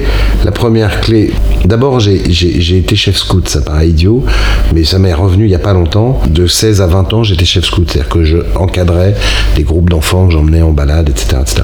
Ils pas beaucoup, beaucoup plus jeunes que moi. J'avais 16 ans ou 17 ans et ils avaient 12 ans. Vous voyez ce que je veux dire? C'est pas non plus... Euh, voilà. Mais en tout cas, il y avait ce côté truc. Ensuite, je suis euh, très euh, à l'aise et friand du collectif. C'est-à-dire que je suis pas un ego. J'ai toujours travaillé dans des équipes. Et là aussi, c'est l'assistant qui parle. L'assistant, moi, comme j'ai pratiqué le truc, c'était pas d'être euh, un caporal chef, c'était de rendre tous les rapports fluides. Et donc, entre les humains, si vous savez rendre des rapports fluides entre les enfants, ils sont à l'aise, ils jouent bien, quoi ils jouent bien parce qu'ils sont bien, quoi. Euh, à partir du moment où on, met un enfant en tension, ça dépend ce qu'on cherche, évidemment. Si on cherche que le môme fasse la gueule, ben oui, on peut, le manipuler pour l'attention. Mais moi, je manipule pas. Je considère que les enfants, c'est des acteurs comme les autres. Je leur parle comme à des adultes. Je leur explique ce que je veux. Et à un moment, je peux leur dire, par exemple, j'ai fait pleurer une jeune fille dans Fais pas ci, fais pas ça. Je dis, ben, ça serait bien que tu pleures. Alors oui, ben, je sais pas pleurer toute seule. Je dis, écoute, si je te donne la réplique et que je t'insulte, est-ce que ça peut te faire pleurer si je suis très méchant avec toi Elle me dit, euh, peut-être, on peut essayer. Donc voilà. vous voyez ce que je veux dire, je suis pas dans la manipulation. Donc euh, je, je me reprends, on prend la fille, ben, il y a le gros plan, et je suis à côté de la caméra et je commence à l'engueuler à lui parler super mal, à lui dire des horreurs, des méchancetés, quoi. Et, évidemment, pendant la prise, elle a les yeux qui montent et qui, des larmes qui montent et tout ça. Et puis, euh, et toute l'équipe me regarde, tous mes potes de mon équipe sont tous prêts à me péter la gueule parce que quand vous faites, parce que vraiment, ils sont pas dans la confidence du truc. Puis voilà, on s'embrasse à la fin, voilà. Crois pas être un enfant, je crois que j'aime bien ça, euh, qu'il y a, un espèce de rapport euh, euh, sans arrière-pensée avec des enfants. Les, enfants de c'est quoi cette famille et c'est quoi cette mamie, j'ai un rapport très tendre avec eux, très en confiance. Ils me parlent de leur vie, je pense plus que ce qu'ils parleraient à leurs parents. moi, j'ai pas, voilà, moi je parle de ma vie aussi, et c'est un rapport un peu, et je les traite comme des égaux. Et même les jeunes filles et tout ça. Alors évidemment, tout, tout ce qui se raconte aujourd'hui sur le harcèlement au cinéma et tout ça m'interpelle vachement. Je pense pas qu'aucune jeune fille vous dira que j'ai jamais été ambigu avec elle mhm. dans ma façon d'être, euh, euh, machin. Parce que je, crois ne pas l'être. En tout cas, j'ai pas le fantasme de me taper des adolescentes euh, du tout. Donc voilà. Il y a un truc, je pense que ça vient de un de la de la compétence à gérer le groupe. Ah, parce que moi, les enfants, ils sont en groupe aussi hein, hmm. dans, les, dans, les, films. Donc voilà, la compétence ou du goût de, de, ça, de faire fonctionner un groupe, et puis du fait de leur parler euh, avec respect et, et de pas être dans la manipulation et d'être dans le jeu. C'est-à-dire, on joue, il faut que tu y crois comme moi, je, croyais quand je jouais au cowboy ou à la guerre quand j'étais enfant. Je croyais que j'y étais au moment où je le faisais. Ben là, quand tu, quand tu, il faut que tu crois que c'est vraiment ta mère, que c'est machin. Que Après, je suis très aidé parce que j'ai une coach géniale, donc faut pas sous-estimer les gens qui sont avec vous. Beaucoup de réalisateurs euh, déteste les enfants, on dit il faut pas faire de film avec des enfants, des animaux et, la mer. Donc voilà, c'est les trois trucs euh, qu'on peut pas maîtriser sur un film. Donc c'est quoi l'histoire? C'est on maîtrise pas. Et, ça c'est une chose euh, qui est pas la clé pour moi. C'est pas à maîtriser. Pour moi, le moment heureux, le moment de création le plus fort, c'est le moment où on tourne. Donc ce que m'amène l'acteur, ce qu'il fait, ça peut être à l'opposé de ce que j'ai imaginé. Je vais d'abord partir du principe que c'est bien ce qu'il amène. Et puis en réfléchissant, si c'est à l'opposé de ce que je cherche, ben, je vais essayer de m'arranger pour euh, ramener les choses dans, dans, dans, la direction que je veux, sans violence, sans autoritarisme, etc. Et peut-être dans ma, dans ma vie de metteur en scène, il y a eu deux fois où vraiment tu as une actrice qui fait l'inverse de ce qu'il faut, de mon point de vue à moi. Bon, bah, les deux fois, je suis, je suis resté euh, jusqu'au bout à dire non, c'est pas ça, fais-moi fais -moi une prise comme je te demande. Hmm. Après, au montage, on verra. Mais euh, voilà. Dans C'est quoi cette famille On a un peu l'impression qu'il y a un renversement de situation entre les enfants et les parents. Est-ce que vous vouliez un peu. Votre but c'était de montrer que les enfants peuvent avoir une maturité et que ça peut, il peut y avoir aussi. Euh, les adultes sont pas toujours très carrés, très comme on, comme on l'entend et euh, les enfants peuvent aussi avoir. C'est le sujet du film. C'est que les enfants sont plus adultes que les parents. C'est le sujet du film. Et que dans les moments ils savent mieux ce qu'il leur faut, etc. etc. Et, et après, bon, moi je suis pas issu de parents divorcés, mais c'est vrai que tous les enfants de parents séparés, etc., que j'ai rencontrés en discutant, etc., il y a une espèce de, de je sais pas si c'est vos cas à vous, mais il y a obligatoirement ces enfants qui sont pris en charge à un moment plus tôt que ceux qui étaient dans un cocon, donc qui sont plus autonomes. Voilà. Et après, moi j'ai un, un, infini, euh, euh, c'est pas du mépris, mais quand même une grosse ironie sur euh, les gens de ma génération un peu plus jeunes qu'on appelle les adolescents, c'est-à-dire les gens qui sont jamais adultes, quoi, qui continuent à voilà. Donc ça, ça me faisait bien marrer de pousser ça dans le film, que c'est des enfants, quoi. Je, je dirigeais euh, Et Thierry Neuvik, qui ont une petite histoire dans le film, ou un petit flirt. Je disais, mais plus vous avez l'air d'avoir 14 ans, mieux c'est, quoi. Deux de mômes de 14 ans qui sont hein, comme ça, qui sont en train de, de vous voyez ce que je veux dire, de, se faire des, petits machins, de, et donc, ouais, ça, ça, ça a bien marché euh, pour ça, Vous en avez un peu parlé au début, mais quel regard vous portez sur la jeunesse aujourd'hui? Il y a des choses qui me troublent et qui m'interpellent beaucoup, puisque je suis exactement la génération visée euh, tout autour de, de, l'abus sexuel, etc. De, je me suis engueulé avec une jeune femme sur un tournage il n'y a pas longtemps parce qu'elle me disait mais t'as dû en voir des trucs sur les films en 30 ans de cinéma. Ben non. Donc il y a un côté euh, qui m'énerve un peu, c'est le, c'est le, j'appellerais ça euh, l'hystérie politique, c'est-à-dire par exemple Adèle Haenel qui est devenue l'héroïne absolue de tout le monde euh, pour avoir dénoncé un mec qui a rien fait, parce qu'en fait il lui a rien fait, Christophe Ruggia, c'est quand même ça qui est extraordinaire. Le mec l'a harcelé, si vous voulez, ce que vous voulez. Elle est allée chez lui, il l'a jamais vraiment, il lui a pas mis la main dans la culotte, il lui a pas mis la main sur les seins, il l'a pas embrassé de force. Vous voyez ce que je veux dire? Il a été lourd, il a été machin, mais il a rien fait. S'il y a un truc sur euh, la généralisation de ça, etc., qui me choque. Voilà. Après, je suis la génération visée. Je trouve que euh, la, politique, quand elle est utilisée, euh, est, traitée d'une façon trop extrême, sans écoute. J'ai une vanne permanente, je dis toujours que maintenant toutes les discussions ont pris comme modèle le dialogue israélo-palestinien. C'est-à-dire, je te déteste, tu me détestes, et, et on n'arrivera jamais à trouver. Et j'ai l'impression que c'est comme ça, voilà. Donc euh, MeToo et, euh, ces, sujets-là qui sont portés par euh, votre génération, que je trouve des sujets vachement importants, me semblent mal gérés. et en tout cas, j'ai l'impression qu'il n'y a pas d'écoute pour que le débat devient de plus en plus difficile.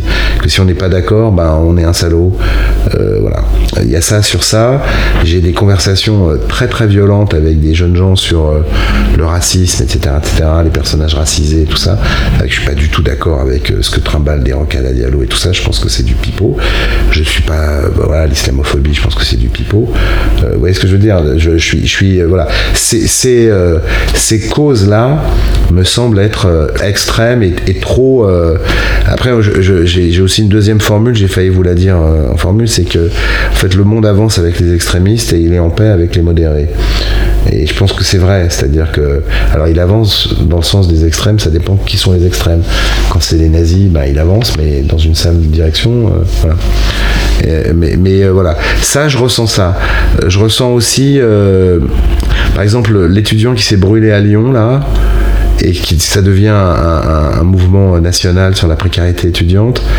Le mec plante deux fois sa licence et on lui retire la bourse j'ai du mal à me dire que c'est pas normal. Vous voyez ce que je veux dire? Après, c'est hyper violent qu'un mec s'immole par le feu devant un crous, je vais pas dire que c'est des vannes, mais en même temps, je peux pas me dire que sa, cause est juste. T'es boursier, tu plantes deux fois ta licence, mais c'est normal qu'il y ait une sanction, entre guillemets. Après, quand les gens en parlent, ils parlent d'autre chose. Ils disent, ah oui, mais bon, pour avoir ta, ta bourse, c'est 250 euros, donc tu es obligé de travailler la nuit, etc., etc. Mais vous voyez ce que je veux dire? Je trouve qu'il y a une, une forme de malhonnêteté ou alors de, de, que, que, que, que, disons le. euh, moi, je suis d'une génération d'individualistes. En plus, les années 80, les gens qui ont eu 20 ans dans les années 80. Donc c'est sûr qu'on est dans des valeurs euh, opposées, entre guillemets, dans la façon dont on, se construit. Nous, dans les années 80, euh, il était, euh, par exemple, le, syndicalisme était dénigré. Aujourd'hui, je trouve que c'est une grande chose, le syndicalisme, le collectif, etc.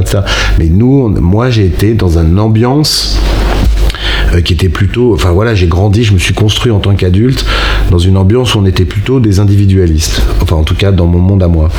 Euh, donc c'est vrai que tous les côtés mouvement de foule, euh, etc., j'ai une méfiance pour ça. Je dirais donc, d'abord, c'est votre monde. Donc moi, j'ai 57 ans, donc je peux penser ce que je veux, je fais les films que je veux, mais c'est votre monde. Je vais pas commencer à expliquer comment il faut faire, tout ça, parce que c'est pas moi qui vais vivre avec les conséquences.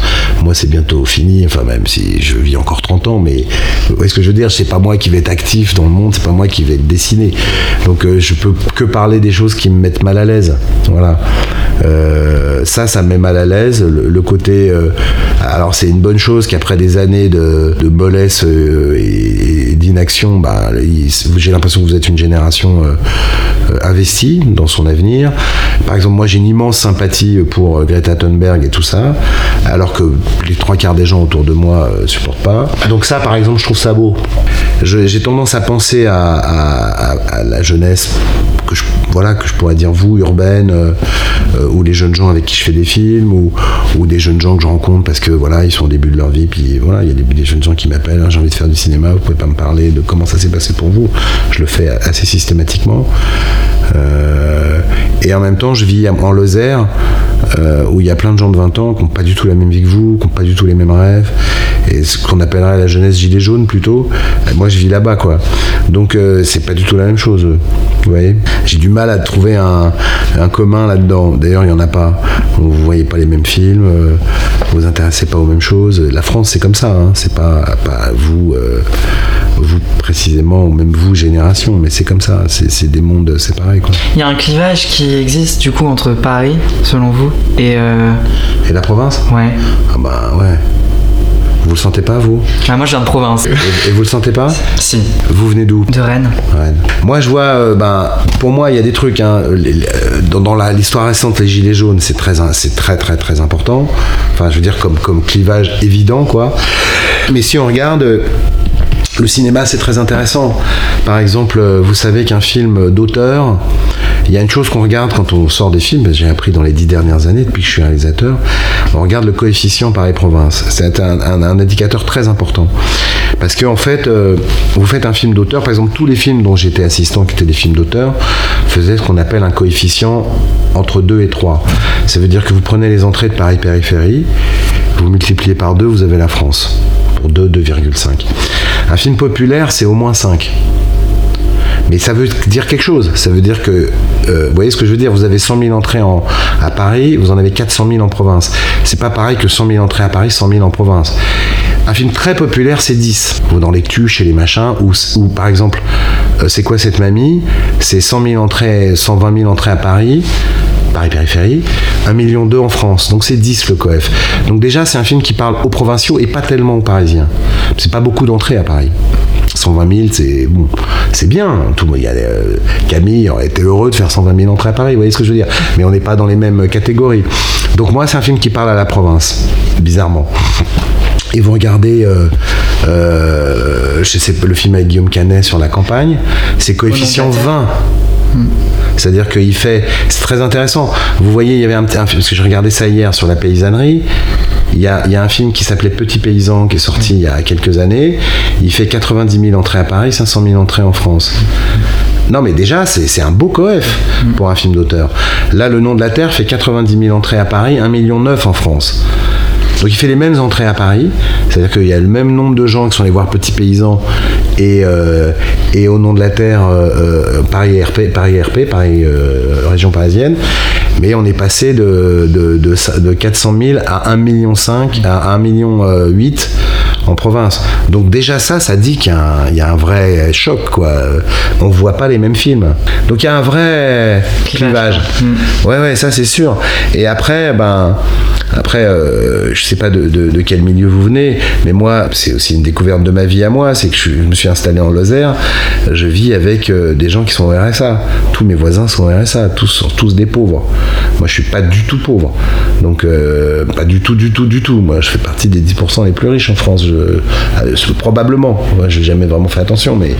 Et, évidemment qu'on n'a pas la même vie. Évidemment que c'est là que je vois des gosses, qu'il n'y a pas un livre chez eux qui est leurs rêves, euh, leurs aspirations, c'est, euh, c'est, euh, je vais peut-être faire un BTS coiffure ou un BTS cuisine. C'est pas du tout que j'ai du mépris pour ça. C'est très bien de faire, mais c'est que tu sens que l'imaginaire peut pas aller au-delà, quoi. Ça, c'est quand même violent. La jeunesse, ouais, je sais pas trop. parfois, j'ai une impression aussi, le, mec du Crous, là, qui se brûle, vraiment, ça m'a choqué, quoi. Ça, je me suis dit, mais c'est un truc, d'où est-ce que tu as un droit à, la bourse? Pourquoi tu un droit, enfin, D'où ça vient un droit à la bourse? D'où ça vient un droit aux études? Et on n'a pas de droit en soi, quoi. Je crois pas.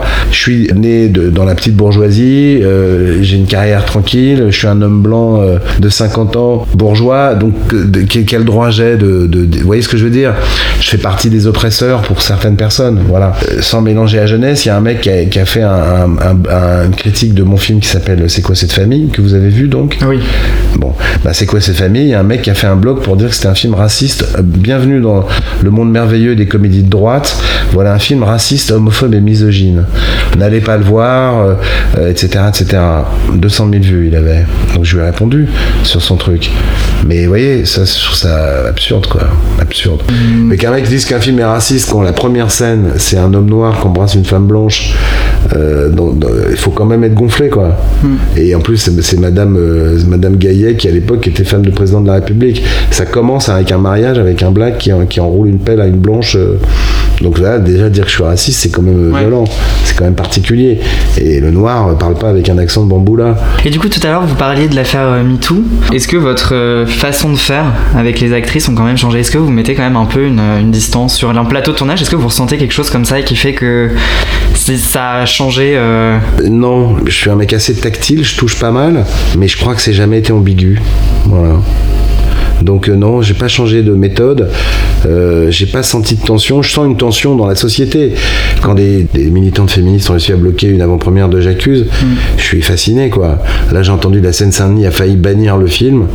Et puis euh, les, exploitants ont écrit en disant bah, vous allez nous expliquer maintenant les films qu'on a le droit de projeter, c'est quel est le comité de censure général qui va.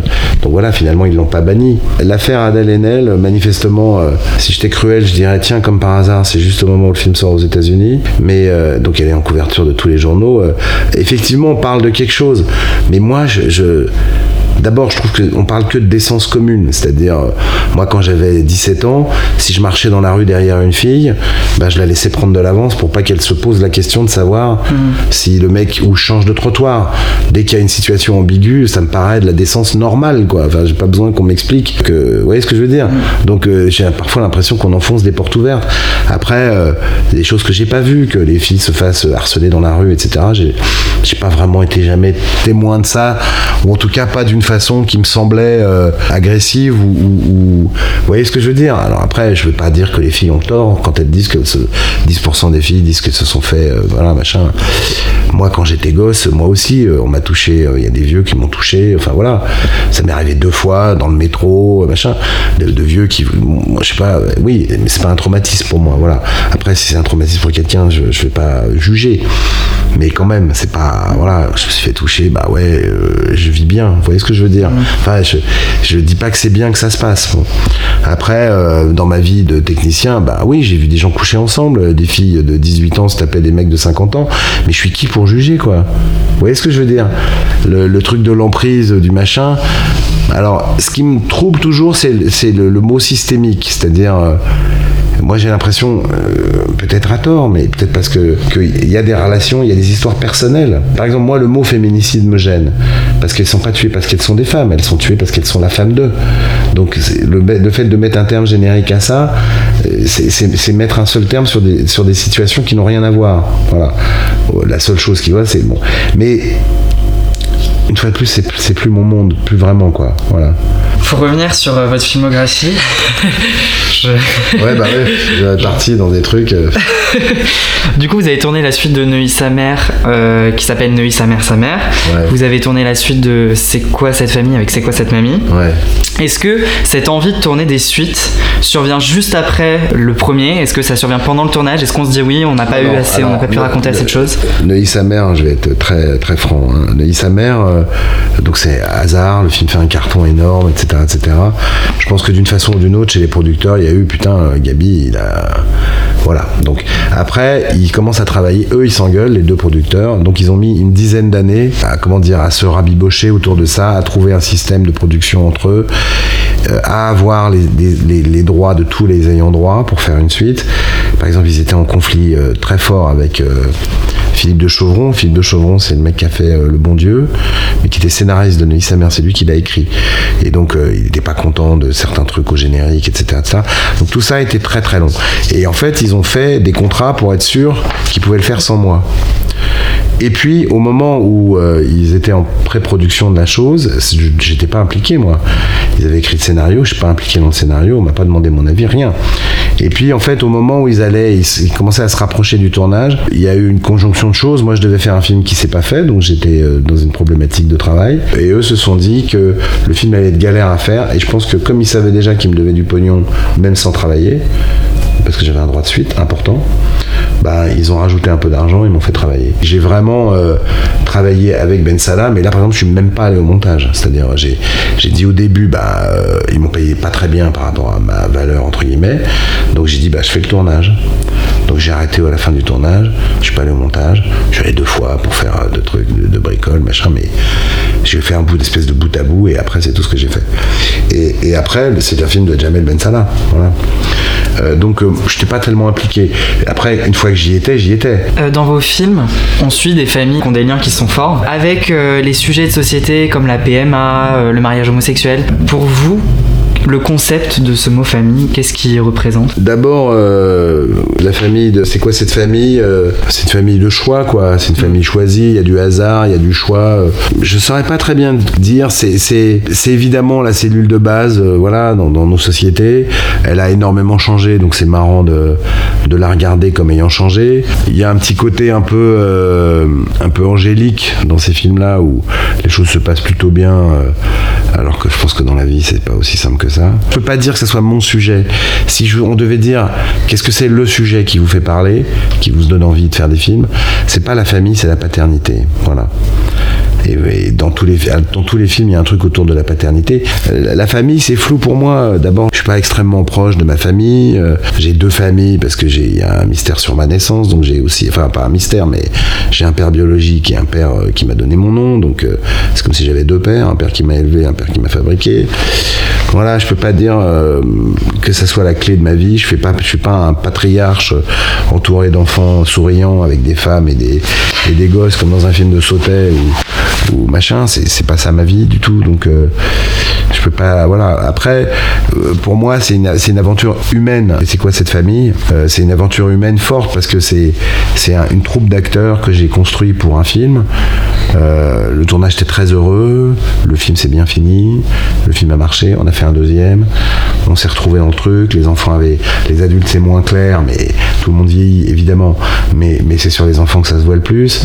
C'est-à-dire que le petit Sadio que j'ai casté quand il avait euh, 7 ans, maintenant il en a 10. C'est pas du tout le même garçon. La petite fille euh, qui avait euh, 12 ans euh, et qui était maigrichonne et comme ça, maintenant c'est une femme avec des loges comme ça et, une sexualité euh, débridée. Donc tout ça est passionnant et, puis j'ai un, ce microcosme-là, je fais partie de la vie, pas des, adultes un peu, mais pas tant que ça, un peu de Claudia Tagbo parce qu'on s'entend très bien depuis des années, mais je fais partie de la vie des enfants. Voilà, je suis un espèce de tonton euh, sinoche et on va faire un 3. C'est le même casting, Chantal là-dessous, tout ça qui vont revenir ou pas? Alors, on a booké tout le monde, ouais. Euh, je- euh, quand on dit on va faire un 3, je pense que si Chantal là-dessous dit qu'elle vient pas, les- tous les financiers se barrent. Ça, c'est sûr. Le premier film est un joli petit succès, euh, 750 000 entrées, c'est pas mal. Le deuxième film est un vrai succès, 1 million d'eux, ça c'est vraiment. euh, Hmm. C'est vraiment, euh, voilà, ça, ça marque quelque chose. Mais à ce million d'eux, c'est Chantal. Donc euh, s'il n'y a pas Chantal, il n'y a pas de film. Non, mais ça, faut pas. Après, moi, j'ai mes, mes, mes, mes moteurs à moi. Euh, moteur à moi, c'est tous les personnages m'intéressent, je les aime tous, j'ai envie de réécrire une partition à chacun. Dès le numéro 2, on m'a dit, mais t'es pas obligé de garder tous les adultes. Je dis, ben si, pour moi, c'est l'intérêt, c'est d'arriver à écrire pour tout le monde et que tout le monde est, alors parfois un petit beefsteak, parfois un gros beefsteak, parfois pas grand chose, mais que tout le monde ait une bonne raison de venir. Voilà. Vous avez d'autres projets ou pas, outre que celui-ci? Eh ben, j'ai un film qui s'est arrêté hier, vous voyez, que je devais tourner en, en janvier. c'est la deuxième fois qu'il s'arrête, donc peut-être qu'il va pas se faire. Et c'était pareil, une commande. Euh, l'histoire, en, gros, c'est un mec de 28-29 ans qui est avec des copains euh, à Paris et on comprend qu'il a une histoire d'amour, que la fille l'a planté du jour au lendemain. Et puis cette fille appelle et c'est neuf mois après, elle dit Je suis enceinte, je suis en train de perdre les os, c'est ton enfant, viens me chercher, je suis toute seule à Paris. Et donc, voilà, une paternité. Donc le mec doit, euh, dans la nuit, décider est-ce qu'il va retomber amoureux de cette fille qui est une vache avec des seins comme ça, un cul comme ça, euh, qui dégouline de sueur, et qui est absolument pas sexy, euh, parce qu'un accouchement c'est un truc euh, hmm. relativement violent pour un homme. Tu as 30 personnes dans la chatte de ta femme en train de faire des trucs, il y a du sang, il y a de la merde et tout, c'est quand même un truc de psychopathe quoi. Est-ce qu'il va retomber amoureux Est-ce qu'il va assumer l'enfant Voilà. Donc c'est et, donc bah, j'ai des problèmes avec ce film là. Voilà. Et pourquoi, Alors, à la base, c'est parce qu'il n'y a pas eu le casting qu'il fallait. Vous avez pensé à qui Alors, c'est un peu. Euh, quand j'ai signé le film, j'ai signé en disant, mais moi, je le fais euh, dans l'année, quoi. Donc, j'ai signé en fin 2018, je pensais le film faire en 2019. Et puis, euh, le casting, il voulait des, premiers rôles, donc la liste est assez courte, quoi.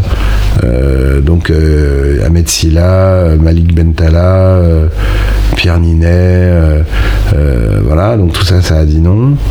Euh, il y avait bizarrement, euh, j'avais parlé avec eux de euh, Kev Adams, mais Kev Adams a plus la cote, donc c'était pas bien. Moi, j'étais pas, pas très envie non plus, mais bon, c'est un film industriel un peu.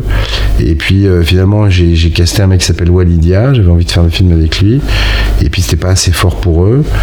Et puis finalement, après l'été, le succès de C'est quoi cette mamie Bah ah, finalement, c'est une bonne idée. Et puis ça fait quelques mois, et puis en fait, ça part pas. Donc voilà, là, ça s'est arrêté. Et j'ai un projet, euh, c'est que j'avais écrit une adaptation de Poil de carotte. Le coût du film, c'est un film d'époque, donc un film d'époque, c'est cher. Le fait que ce soit une comédie bizarre quand même, parce que c'est. Parce que voilà, c'est quand même assez violent, Poil de carotte.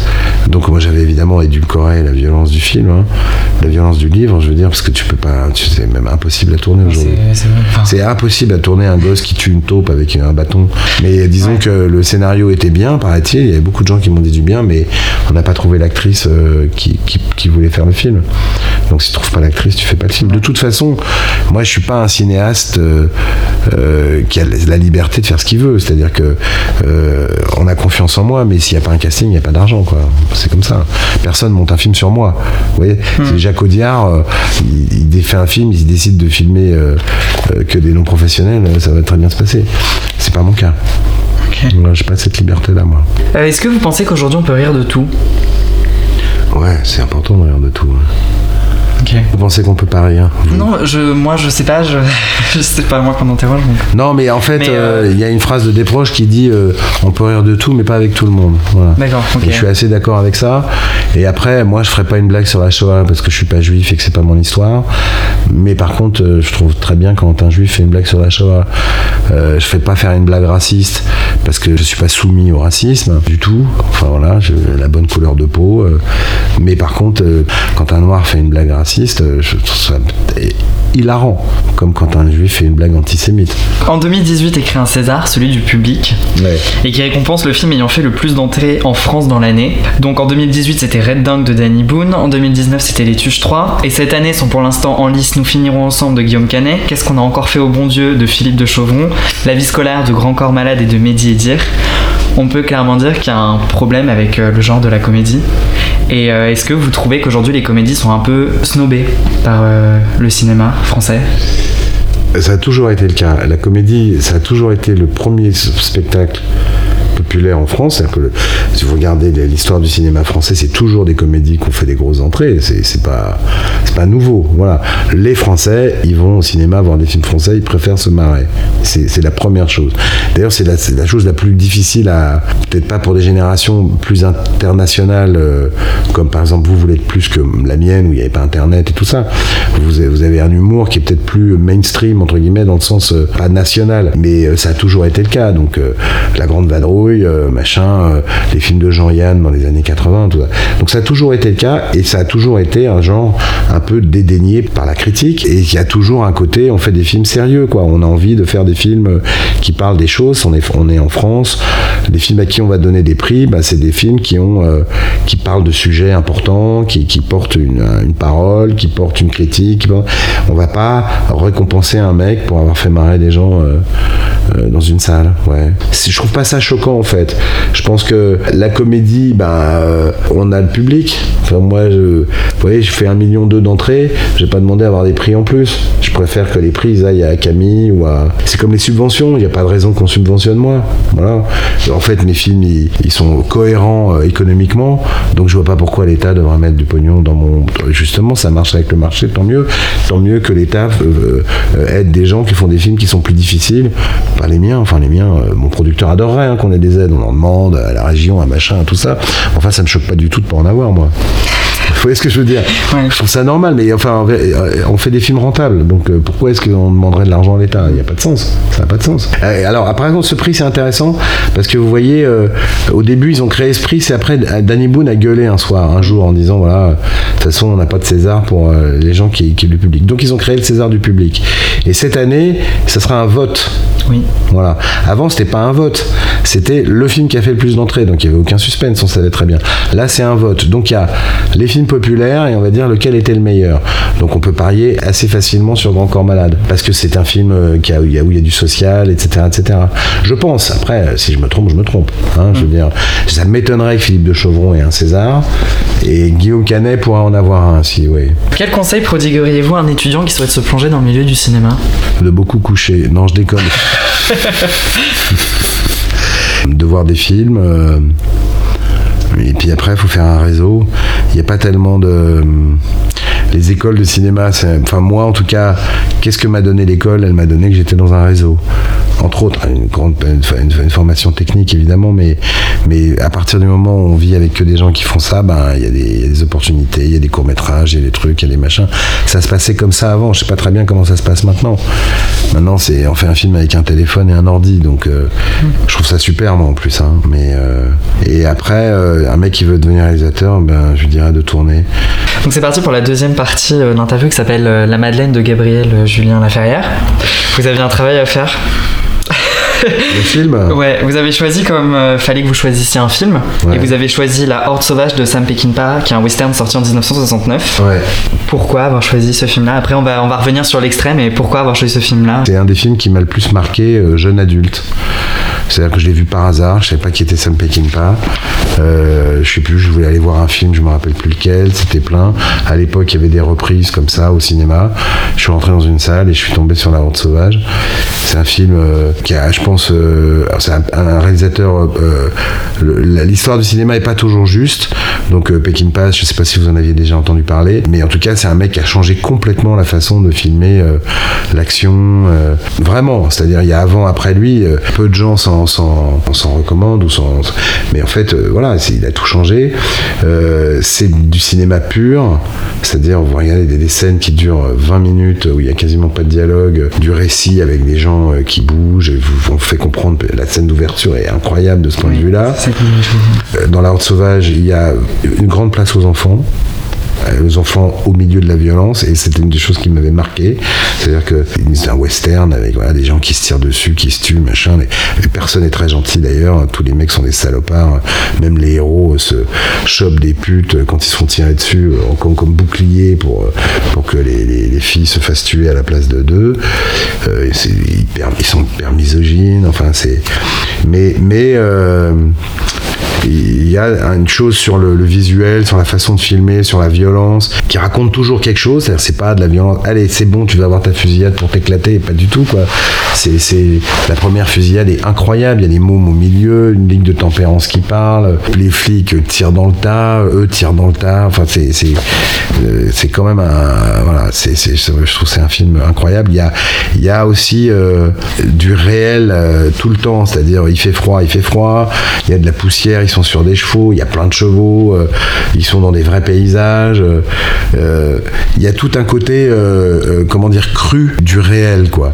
Et, ça me fascine toujours. Je l'ai revu puisque je vous avais donné ce nom-là. J'ai évidemment revu depuis. Ça me fait fascine, par exemple, aujourd'hui le film sur fond vert est un film qui, qui moi me, enfin j'ai toujours un peu de difficulté avec ça, quoi. Euh, même si la, technique devient tellement éblouissante maintenant que ça devient de plus en plus difficile. C'est, oh on sait le fond vert parce qu'on se dit, bah ça c'est pas possible de le faire. Donc c'est pour ça que je sais que c'est du fond vert. Mais voilà, après, euh, on en apprend tout le temps euh, des choses. Il y a vraiment, je trouve, la nature, le réel, le concret, la vie en plein dedans, les enfants, la violence, qui est l'action, qui est des choses que moi, je trouve que, enfin, je suis plus un spectateur de cinéma d'action que, que de cinéma d'auteur ou de cinéma ou de comédie. Voilà. Euh, l'action, je trouve c'est. D'ailleurs, je, serais ravi de faire des films avec plus d'action. SMS, c'est une comédie avec de l'action. Euh, c'est quoi cette mamie? J'ai écrit une scène de falaise. Euh, Vous voyez ce que je veux dire Parce que j'avais envie qu'il y ait des trucs physiques, voilà, dehors. Et puis, bah, il y a plein de trucs. Il y a la nostalgie du, du, monde qui finit. Enfin voilà, je trouve que c'est un film immense, quoi. Vous avez du coup choisi comme extrait la scène d'ouverture. Pourquoi cet extrait-là? D'abord, le deuxième plan, c'est des enfants. C'est-à-dire, euh, vous avez le premier plan, c'est des mecs à cheval, donc c'est un western, on voit des mecs à cheval armés. Le deuxième plan, c'est des gosses, et c'est des gosses qui jouent à balancer des scorpions dans une fourmilière. Et donc, on voit les fourmis qui sont en train de bouffer les scorpions. Et puis, euh, les mecs vont dans la ville, ils sont habillés en militaire. On comprend petit à petit que c'est plutôt des braqueurs, donc ils sont en costume. Puis on se rend compte qu'il y a des gens qui les regardent des toits, donc il y a un, piège. Et puis il y a euh, une espèce de marche d'une ligue de tempérance contre l'alcool, donc des femmes et des enfants qui marchent avec. Euh, un truc qui devait exister aux États-Unis pour interdire l'alcool. Donc ils marchent au milieu de la rue où il va y avoir le casse, et puis il y a les, les flics qui attendent en haut. Et puis tous les personnages se développent, chacun, voilà, il y a personne est figurant, quoi. Tout le monde a une personnalité. Et il arrive à construire les rapports entre les personnages. On comprend qui est le chef des, des Gandhi, qui est son second. Euh, ils font des et puis voilà et petit à petit la tension monte il y a un espèce de roulement de tambour qui doit durer 20 minutes au début qui fait du premier plan au, à la fin de l'attaque et puis bon bah après y a le, feu arrive hein, les mecs se tirent dessus ça tire dans tous les sens il y a des morts dans tous les sens on n'est pas dans la on est chaque mort fait mal ça, je trouve que il y a ce truc du. une des choses qui me met toujours mal à l'aise chez Tarantino, particulièrement dans les films à grande violence, c'est que la mort est jouissive, le meurtre est jouissif, la torture est jouissive. Et c'est jamais le cas là, pour moi en tout cas. Hein, voilà. La scène finit avec les gosses qui, maintenant que les scorpions sont bien en train de se faire bouffer par les fourmis rouges, ils balancent de la paille et ils mettent le feu. Donc ils brûlent tout le monde. Donc je trouve qu'il y a tout, il y a la cruauté du monde, l'innocence. Euh, je trouve que c'est, voilà, je sais pas, c'est une scène parfaite quoi. Un mot pour décrire ce film? C'est du cinématographe, on pourrait dire. Voilà, cinématographe. En quoi est-ce qu'il vous inspire et il a eu une influence sur votre vie d'artiste Cet extrait-là et ce film-là? Bah, bah euh, Voilà, la longue focale, le zoom, euh, euh, les enfants, la façon de gérer des personnages. L'air de rien, le nombre de personnages qu'il y a dans le film est mm. assez impressionnant. La façon de les faire exister avec des petites choses. tout ça, je pense que je j'y pense quand je fais des films. C'est un choc esthétique incroyable. La façon de placer les caméras, la façon de monter, la façon de voir l'action, la façon de la découper en morceaux, la façon de traiter plein de personnages, la façon de pas avoir peur du politiquement incorrect. Si vous étiez enfermé dans un saloon pendant plusieurs jours, quel serait le livre, la pièce de théâtre, la musique et la peinture qui vous accompagneraient? Le livre, euh... faut un gros bouquin dans ces cas-là. Je pense que ce serait Belle du Seigneur. Morceau de musique, ce serait euh, Riders on the Storm, mais fait par Snoop Dogg. Peinture, je, sais, je serait, ce serait un, je pense que ce serait un Picasso jeune, un Picasso euh, encore euh, naturaliste quoi. Dans les premiers tableaux, je trouve qu'il y a des trucs tout à fait dingues. Et la pièce de théâtre, un Shakespeare, ouais. Et laquelle? Quelle pièce Richard III. Vous n'avez Ouais. pas posé la question du. Alors le film, vous avez posé, vous n'avez pas posé la question de la série. Non, bah effectivement, si vous avez non, une mais série- vous êtes- une génération quand même très série, j'imagine que vous Ouais. êtes des gros consommateurs ou pas Ça va, Vous pas êtes- trop, pas tellement. Pas, ça pas va. tellement Pas- Bah, Non, non, la je- série, la série. Bah, Les Sopranos. mais. euh, mais euh, non, non, mais, voilà, ça, je remarquais juste parce que c'est vraiment un, comment dire, euh, un art, parce qu'on peut se dire que c'est un art euh, de, votre génération. C'est dans ce sens-là que ça me. Moi, alors quand j'étais, j'avais 20 ans, les séries, ça n'existait pas, quoi. Donc du coup c'est parti pour la troisième euh, partie qui s'appelle Vol au-dessus d'un nid de questions. Donc cette partie inclut euh, de nombreuses questions qui n'ont aucun lien entre elles mais qui se rapportent euh, toutes à votre expérience dans le cinéma. Pas de problème. Ok. Comment fait-on pour faire rire Et c'est hyper galère. Ben, et, et c'est très difficile. D'abord, il faut. Enfin, dans ma pratique à moi, c'est j'écris et il faut que ça me fasse au minimum sourire quand j'écris. Et après, euh, l'acteur prend ça en charge. Il trouve la façon de le faire avec plus ou moins de talent. J'avoue que je suis pas très dirigiste moi là-dessus parce que il faut prendre les bons acteurs, quoi. Il faut prendre des acteurs qui amèneront. Et puis après, au montage, et ben, à chaque film que j'ai fait, il y a des rires garantis et des rires euh, pas garantis, selon les salles. Alors, qu'est-ce qui fait que la salle rit à ce moment-là? Il y a des rires où ça rit toujours. Il y a des rires où vous êtes sûr que ça va rire. Vous voyez ce que je veux dire? Est-ce que vous pouvez nous raconter une blague?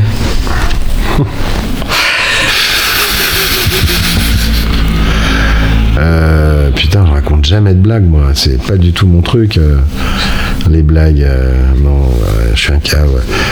Donc, je suis réalisateur et donc euh, il y a quand même un truc qui est grand quand on est réalisateur, c'est le jour où on monte les marches à Cannes. Donc, j'avais déjà monté les marches à Cannes à deux reprises euh, en tant qu'assistant, une fois avec Claire Denis, une fois avec Elias Suleiman, euh, metteur en scène palestinien. Voilà. Donc, j'ai fait déjà mes deux montées des marches en smoking, tout ça. Et là, je suis en tant que metteur en scène cette année, enfin la, euh, 2019. Et donc, euh, hein, genre, je viens à Cannes, euh, terrasse UGC, blablabla, interview, prout prout, euh, on serre la louche avec des producteurs, tout ça, tout ça est très chic, très sympa. Et puis on m'emmène à, à la montée des marches en me disant, bah, tu vas être annoncé à la montée des marches, et tu montes les marches avec Julie Gaillet, Chantal là-dessous, très bien. Donc petite voiture, machin, etc., etc. Et on me dit en bas, il y a le mec de Canal qui s'appelle, euh, je sais plus comment, euh, qui fait tous les festivals de Cannes, Laurent Veil, je crois, un truc Laurent comme ça. Veil. Voilà. Et donc on arrive devant Laurent Veil, donc c'est Julie, euh, Chantal et moi, et il commence à poser des questions, et moi, on m'a dit que c'était nous trois à qui il parlait. Donc je commence à dire un truc ou deux, et je vois Laurent Veil qui me regarde comme si j'étais une crotte de chien, c'est-à-dire genre ta gueule quoi, j'en ai rien à foutre de toi, c'est les, c'est les meufs à qui je parle. Comme c'est la deuxième fois que ça m'arrive avec Laurent Veil, tout va bien. Donc je ah ok, très bien, je ravale ma fierté, donc ok, je suis une merde, je suis dans le coin, très bien, et donc Julie et Chantal font leur blague avec Laurent Veil, tout ça, ok, très bien. On monte les marches, donc machin, et, et je me mets entre les deux filles, donc j'ai mon smoking, j'ai mon machin, j'ai mon truc, et puis les photographes, quand vous montez les marches, il y a des photographes à droite et à gauche, et ils hurlent. Oui, on se retourne vers eux. euh, ouais. Voilà. Donc Julie, Julie, par là, Chantal, Chantal, par là, Julie, Julie, par là. Moi, évidemment pas, parce que je suis pas connu. Mais donc voilà, donc on fait comme ça. Et puis à un moment, les deux filles se mettent ensemble. Alors pour me marier, je dis, bah non, les filles, euh, putain, si vous me mettez ensemble, je serai pas sur la photo. Euh, voilà, faut que je sois entre vous deux. J'ai une petite chance d'y être et tout. On se marre et tout ça. On monte, il y a une grue au-dessus de nous qui fait des plans, euh, hein, la représentation. Euh, Bref, on monte les marches. Il y a une voix qui dit Gabrielle Julien Laferrière et ces deux actrices. Euh, le film, c'est quoi cette mamie? Voilà. Bon, ok, on arrive, on va voir le film. C'était le film de Lelouch. Bref. Et puis, un peu après, je cherche les images de ça. Évidemment, ego quand tu nous tiens. Donc, je cherche sur Internet euh, est-ce qu'il y a des images de, ma montée des marches Voilà. Et je trouve dans un documentaire du Figaro euh, la soirée, la montée des marches du, je sais pas quoi, 12 mai, euh, je sais pas quel jour c'était. Donc je commence à regarder, il y a des gens bien plus connus, le Louche, machin, Trintignant, etc., parce que c'était là truc. Et puis à un moment arrive un plan de, de- moi et de mes deux actrices en train de, monter les marches, et il y a marqué en dessous Julie Gaillet, Chantal là-dessous, Dominique Besnéard. Donc, ma montée des marches, ils se sont trompés sur mon nom. Voilà. Ah Et vous C'est- pouvez pas les rappeler pour. euh, Euh, non, mais j'ai trouvé ça tellement drôle. J'ai trouvé ça tellement drôle. Je me suis dit, bah voilà, heureusement que j'avais pas mis autant d'input là-dedans. Heureusement que c'est Ouais. pas le rêve de ma vie, Ouais. que enfin, machin. Mais là, c'était vraiment le truc. Et j'imaginais le pauvre stagiaire à 400 balles par mois euh, qui devait faire des trucs. Il dit, ah, c'est qui? Ok, Julie Gaillet, machin, c'est Ouais, c'est Bessner. Boum. Et puis voilà. Donc voilà. C'est une bonne blague, non? Ouais. un, un peu, un peu dénigrante. Dans le film Neuilly, sa mère, sa mère, il y a votre casting qui s'agrandit, avec notamment euh, Charline Van Wecker, qui est une journaliste chez France Inter, Arnaud Montebourg, qui est un homme politique, et Éric Dupont-Moretti, qui est un avocat. Qu'est-ce qui pousse des personnalités publiques aux carrières totalement différentes de celles d'acteurs de se lancer dans cette aventure avec vous? Bah, une fois de plus, c'est pas avec moi, c'est avec Jamel Ben Salah. C'est lui qui a eu la main sur ces gens-là, c'est lui qui les a appelés, c'est lui qui les a euh, convaincus. Donc, euh, Moretti il avait déjà joué, puis il est donc il est acteur. Euh, Van je pense qu'elle doit être une comédienne un peu frustrée, ça la faisait marrer de faire euh, une juge. euh, une juge euh, comme Eva Jolie, quoi. C'est un peu ça le- le concept, et d'être désagréable. Et puis il y avait euh, Sophia Aram hein, dans le film aussi, donc je pense que ça a joué. Et Montebourg, euh, il, se connaissait, Jamel, Jamel Ben Salah, il s'est occupé de la campagne euh, de François Hollande en 2012. Donc il avait fait les images, donc il connaissait tous ces gens-là, et c'est un mec très fort en, en réseau et en contact. Donc euh, voilà, il lui a écrit le truc, le, le- et puis le film était bien, quoi. Le, enfin, je veux dire, le, le, politiquement, le film, il, est, il tient la route, quoi.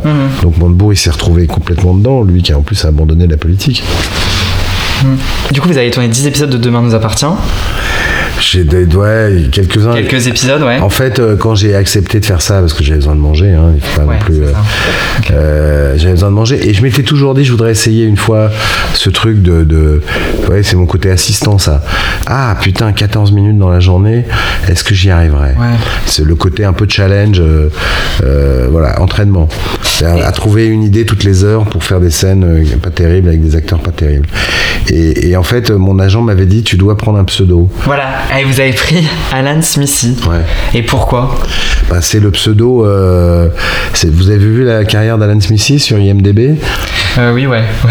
Il a commencé en 1955, il a fait réaliser euh, 99 films, euh, il en a fait 12 comme producteur, 14 comme scénariste. C'est le, c'est le, c'est le, le- le truc standard quand tu veux pas signer aux États-Unis. Tu mets Alan Smithy, ça veut dire que tu veux, t'assumes pas ce que tu as fait. Bon bah alors j'avais dit ça, mais en fait il- il- mon agent a merdé le contrat. Mon agent m'a dit tu dois prendre un pseudo, donc je dis très bien.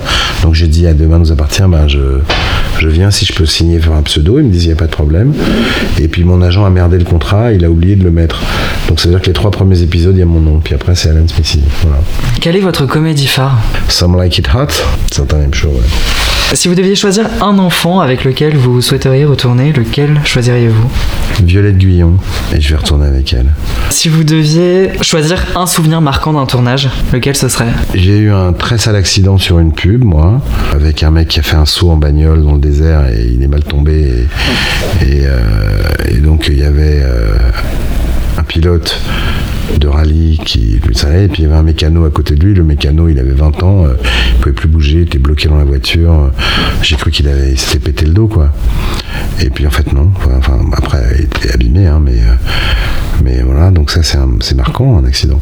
J'ai eu un autre accident euh, euh, au Chili sur une pub aussi où un mec a raté un, dérapage en, en scoo- en scooter et il a fauché une caméra. Il y a une caméra qui est tombée, qui a écrasé le pied d'une femme euh, qui a été rapatriée, écrasée, écrasée. Prendre une caméra comme ça avec un zoom euh, 24-290, ça fait 30 kilos avec des angles qui arrivent là, quoi, sur une fille en sandales. C'est un beau carnage. Voilà. Donc ça c'est marquant parce que c'est parce que c'est affreux. J'ai un souvenir marquant, Les Amants du Pont-Neuf, il y avait une scène de feu d'artifice avec une danse. Donc on était sur un pont reconstruit, hein, c'est un décor, avec euh, des feux d'artifice chargés. euh, donc le décor était en fausse perspective, c'est-à-dire où c'était Paris. Vous, voyez de quoi je parle. Et donc il y avait derrière le décor des mecs qui tiraient des feux d'artifice. Tout ça était séquencé, timé. Euh, il y avait, je sais pas, il y avait euh, 150 artificiers, euh, d'une demi-caserne de pompiers parce que c'était l'été et qu'on tirait ça euh, à côté de Montpellier.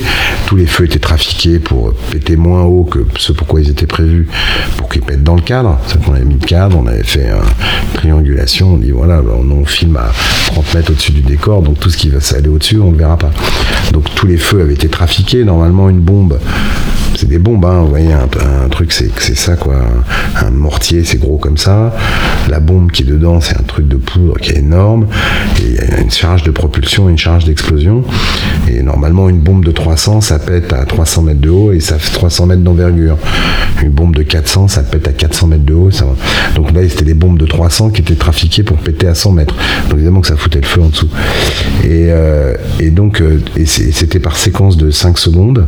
C'est-à-dire qu'une fois qu'on appuyait sur un bouton, il y avait 5 secondes de feu qui étaient partis, on ne pouvait pas les arrêter. Donc il y avait toute une pression sur euh, une fois que c'est lancé, c'est dur d'arrêter. Voilà. Puis en plus avec le son, tout ça, ça fait beaucoup de bruit. Et donc, euh, je sais pas quoi, quatre jours avant, je dis euh, il faut un décompte. Alors tout le monde me regarde en me disant quoi, pourquoi? Je dis bah on fait un décompte euh, puisque en gros il faut lancer le playback, il faut lancer les feux, il faut lancer les feux, il faut lancer le playback 4 secondes après pour que les premiers feux pètent au moment de la première note de musique pour que nanana. et puis il faut il y a cinq caméras et tout ça. Et, puis il y avait des mecs sur des tours qui devaient tirer des feux sur le euh, sur le pont en main donc j'ai vu un décompte euh, euh, de 20 20 19 18 17 16 15 et à 5 on devait appuyer sur le bouton des feux. Et à 0 la musique commençait et les feux pétaient dans le ciel. Et après c'était parti pour 3 minutes de, de trucs et je dis je fais un décompte à 20 on dit mais t'es débile ou quoi? Quoi ça sert et je sais pas je suis resté euh, hyper raide. J'ai écoutez vous êtes gentil j'ai 27 ans c'est moi le taulier on fait comme ça, très bien. On me fait mon décompte à 20. Et euh, je crois que le premier soir, à 6, il y a une caméra qui s'est arrêtée. Et donc, en fait, j'ai bien fait. Ouais. C'est-à-dire qu'à 6, la caméra a bourré. Ce qu'on appelait bourré, c'est quand le- la pellicule se mettait en charpie dans le, dans le magasin. Donc, à 6, il y a un mec qui a dit Tourne plus, tourne plus, coupez, coupez, arrêtez les feux, arrêtez. Et les feux sont pas partis, donc on n'a pas perdu la prise. Voilà, ça, c'est un moment de gloire personnelle importante où tout le monde s'était foutu de ma gueule. Et puis, quand on faisait le décompte, tout le monde me regarde, tu vois, parce que t'es là, là, 20, 19, 18. Ah, hein, on se fait bien chier, hein, Gabi. hein. et ben voilà, après, j'ai plus jamais entendu parler de mon, mon problème de décompte. Comment est-ce que vous vous définiriez sur un tournage? Bienveillant et que j'essaie que ça soit fluide. Que peut-on vous souhaiter de meilleur pour la suite? Euh, de ma carrière, de, de ma vie, c'est de pas crever du cancer du poumon parce que je, travaille bien dessus. Et pour ma carrière, de faire poil de carotte. J'aimerais bien faire ce film-là qui est très profond pour moi et, et donc très difficile à monter. C'est parti pour la dernière euh, partie qui s'appelle euh, À bout de phrase. Vous avez deux choix ou trois choix et vous devez choisir qu'une seule proposition. Parents ou enfants Parents. Papy ou mamie? Papy C'est moi Cowboy, cowboy ou indien? Ben indien. Avoir de l'humour ou faire rire Avoir de l'humour. Neuilly-sur-Seine ou Cité de Chalon Euh, c'est difficile, ouais. J'aime je suis, je, suis à l'aise ni l'un ni l'autre en vérité. Si vraiment je devais aller quelque part, j'irais à la cité de Chalon. Je pense que j'ai plus à apprendre là-bas qu'à Neuilly-sur-Seine. Fais pas ci ou fais pas ça Fais pas ça. Inventer ou créer Inventer. Euh, Filmer ou diriger Filmer. Là-dessous ou Ben Salah Là-dessous. Liberté, égalité ou fraternité Fraternité. Et enfin, si vous aviez un message, que ce soit politique, économique, environnemental ou social à faire passer, est-ce que vous pouvez le faire passer? Vous avez carte blanche pendant 1 minute 30. Ah la vache tous les trucs que, horribles qu'on fait à la télé où les gens doivent s'expliquer sur des choses auxquelles ils connaissent rien. Et eh ben, je, dirais ce que je vous ai dit à un moment, c'est voilà que, les, extrêmes sont importants pour faire bouger le monde et que les modérés sont importants pour qu'ils restent en paix. Et ça me fait toujours penser, euh, euh, il y a une chose, euh, Lénine, il disait que le plus grand ennemi du socialisme, de ce qu'il appelait lui le socialisme, qui était la boucherie en fait, le plus grand ennemi du socialisme, c'est pas tellement l'armée ou le flic, c'est le mec qui accepte le monde comme il est. Ça veut dire qu'en fait, Lénine, pour faire la révolution russe, il a massacré les socialistes parce que c'était des gens qui voulaient s'arranger avec le monde et que lui voulait le, modifier complètement. Je pense que voilà, que s'il y a que des gens qui veulent transformer le monde d'une façon radicale, ils peuvent pas être autrement que autoritaires et dictatoriaux et que c'est la plus grande des erreurs. Euh, je pense quand on a des convictions politiques ou des convictions sociales ou des convictions morales, d'être, euh, enfin c'est la plus grande des erreurs. Après tout, c'est l'efficacité qui compte quoi. Mais c'est le plus grand défaut et c'est de dire que on est avec toi ou contre toi. Voilà. Ben, je pense que voilà, ça c'est la, la générateur de la tension, de la violence et de la guerre. Et en même temps, il y a que comme ça qu'on avance, nous les humains. Donc c'est difficile à savoir. Mais qu'au fond, euh, voilà, faut se respecter, quoi. Je sais pas comment dire, faut se respecter. Voilà un message bien trop, bien flou. bah, merci beaucoup, Gabriel Julien Laferrière, d'avoir répondu aux questions. Ah, bah, c'était un plaisir. merci beaucoup. Merci à Gabriel Julien Laferrière pour la confiance qu'il a eue dans le podcast. Merci à David Valigny pour le magnifique générique composé pour moi. Merci également à Gauthier Fragnat pour la prise son qu'il a suggéré avec un grand professionnalisme. Merci aussi à vous qui écoutez cette interview. Continuez à faire dérouler autant en emporte la bobine. Pour plus d'informations, suivez la page Instagram du podcast qui porte le même nom que l'émission.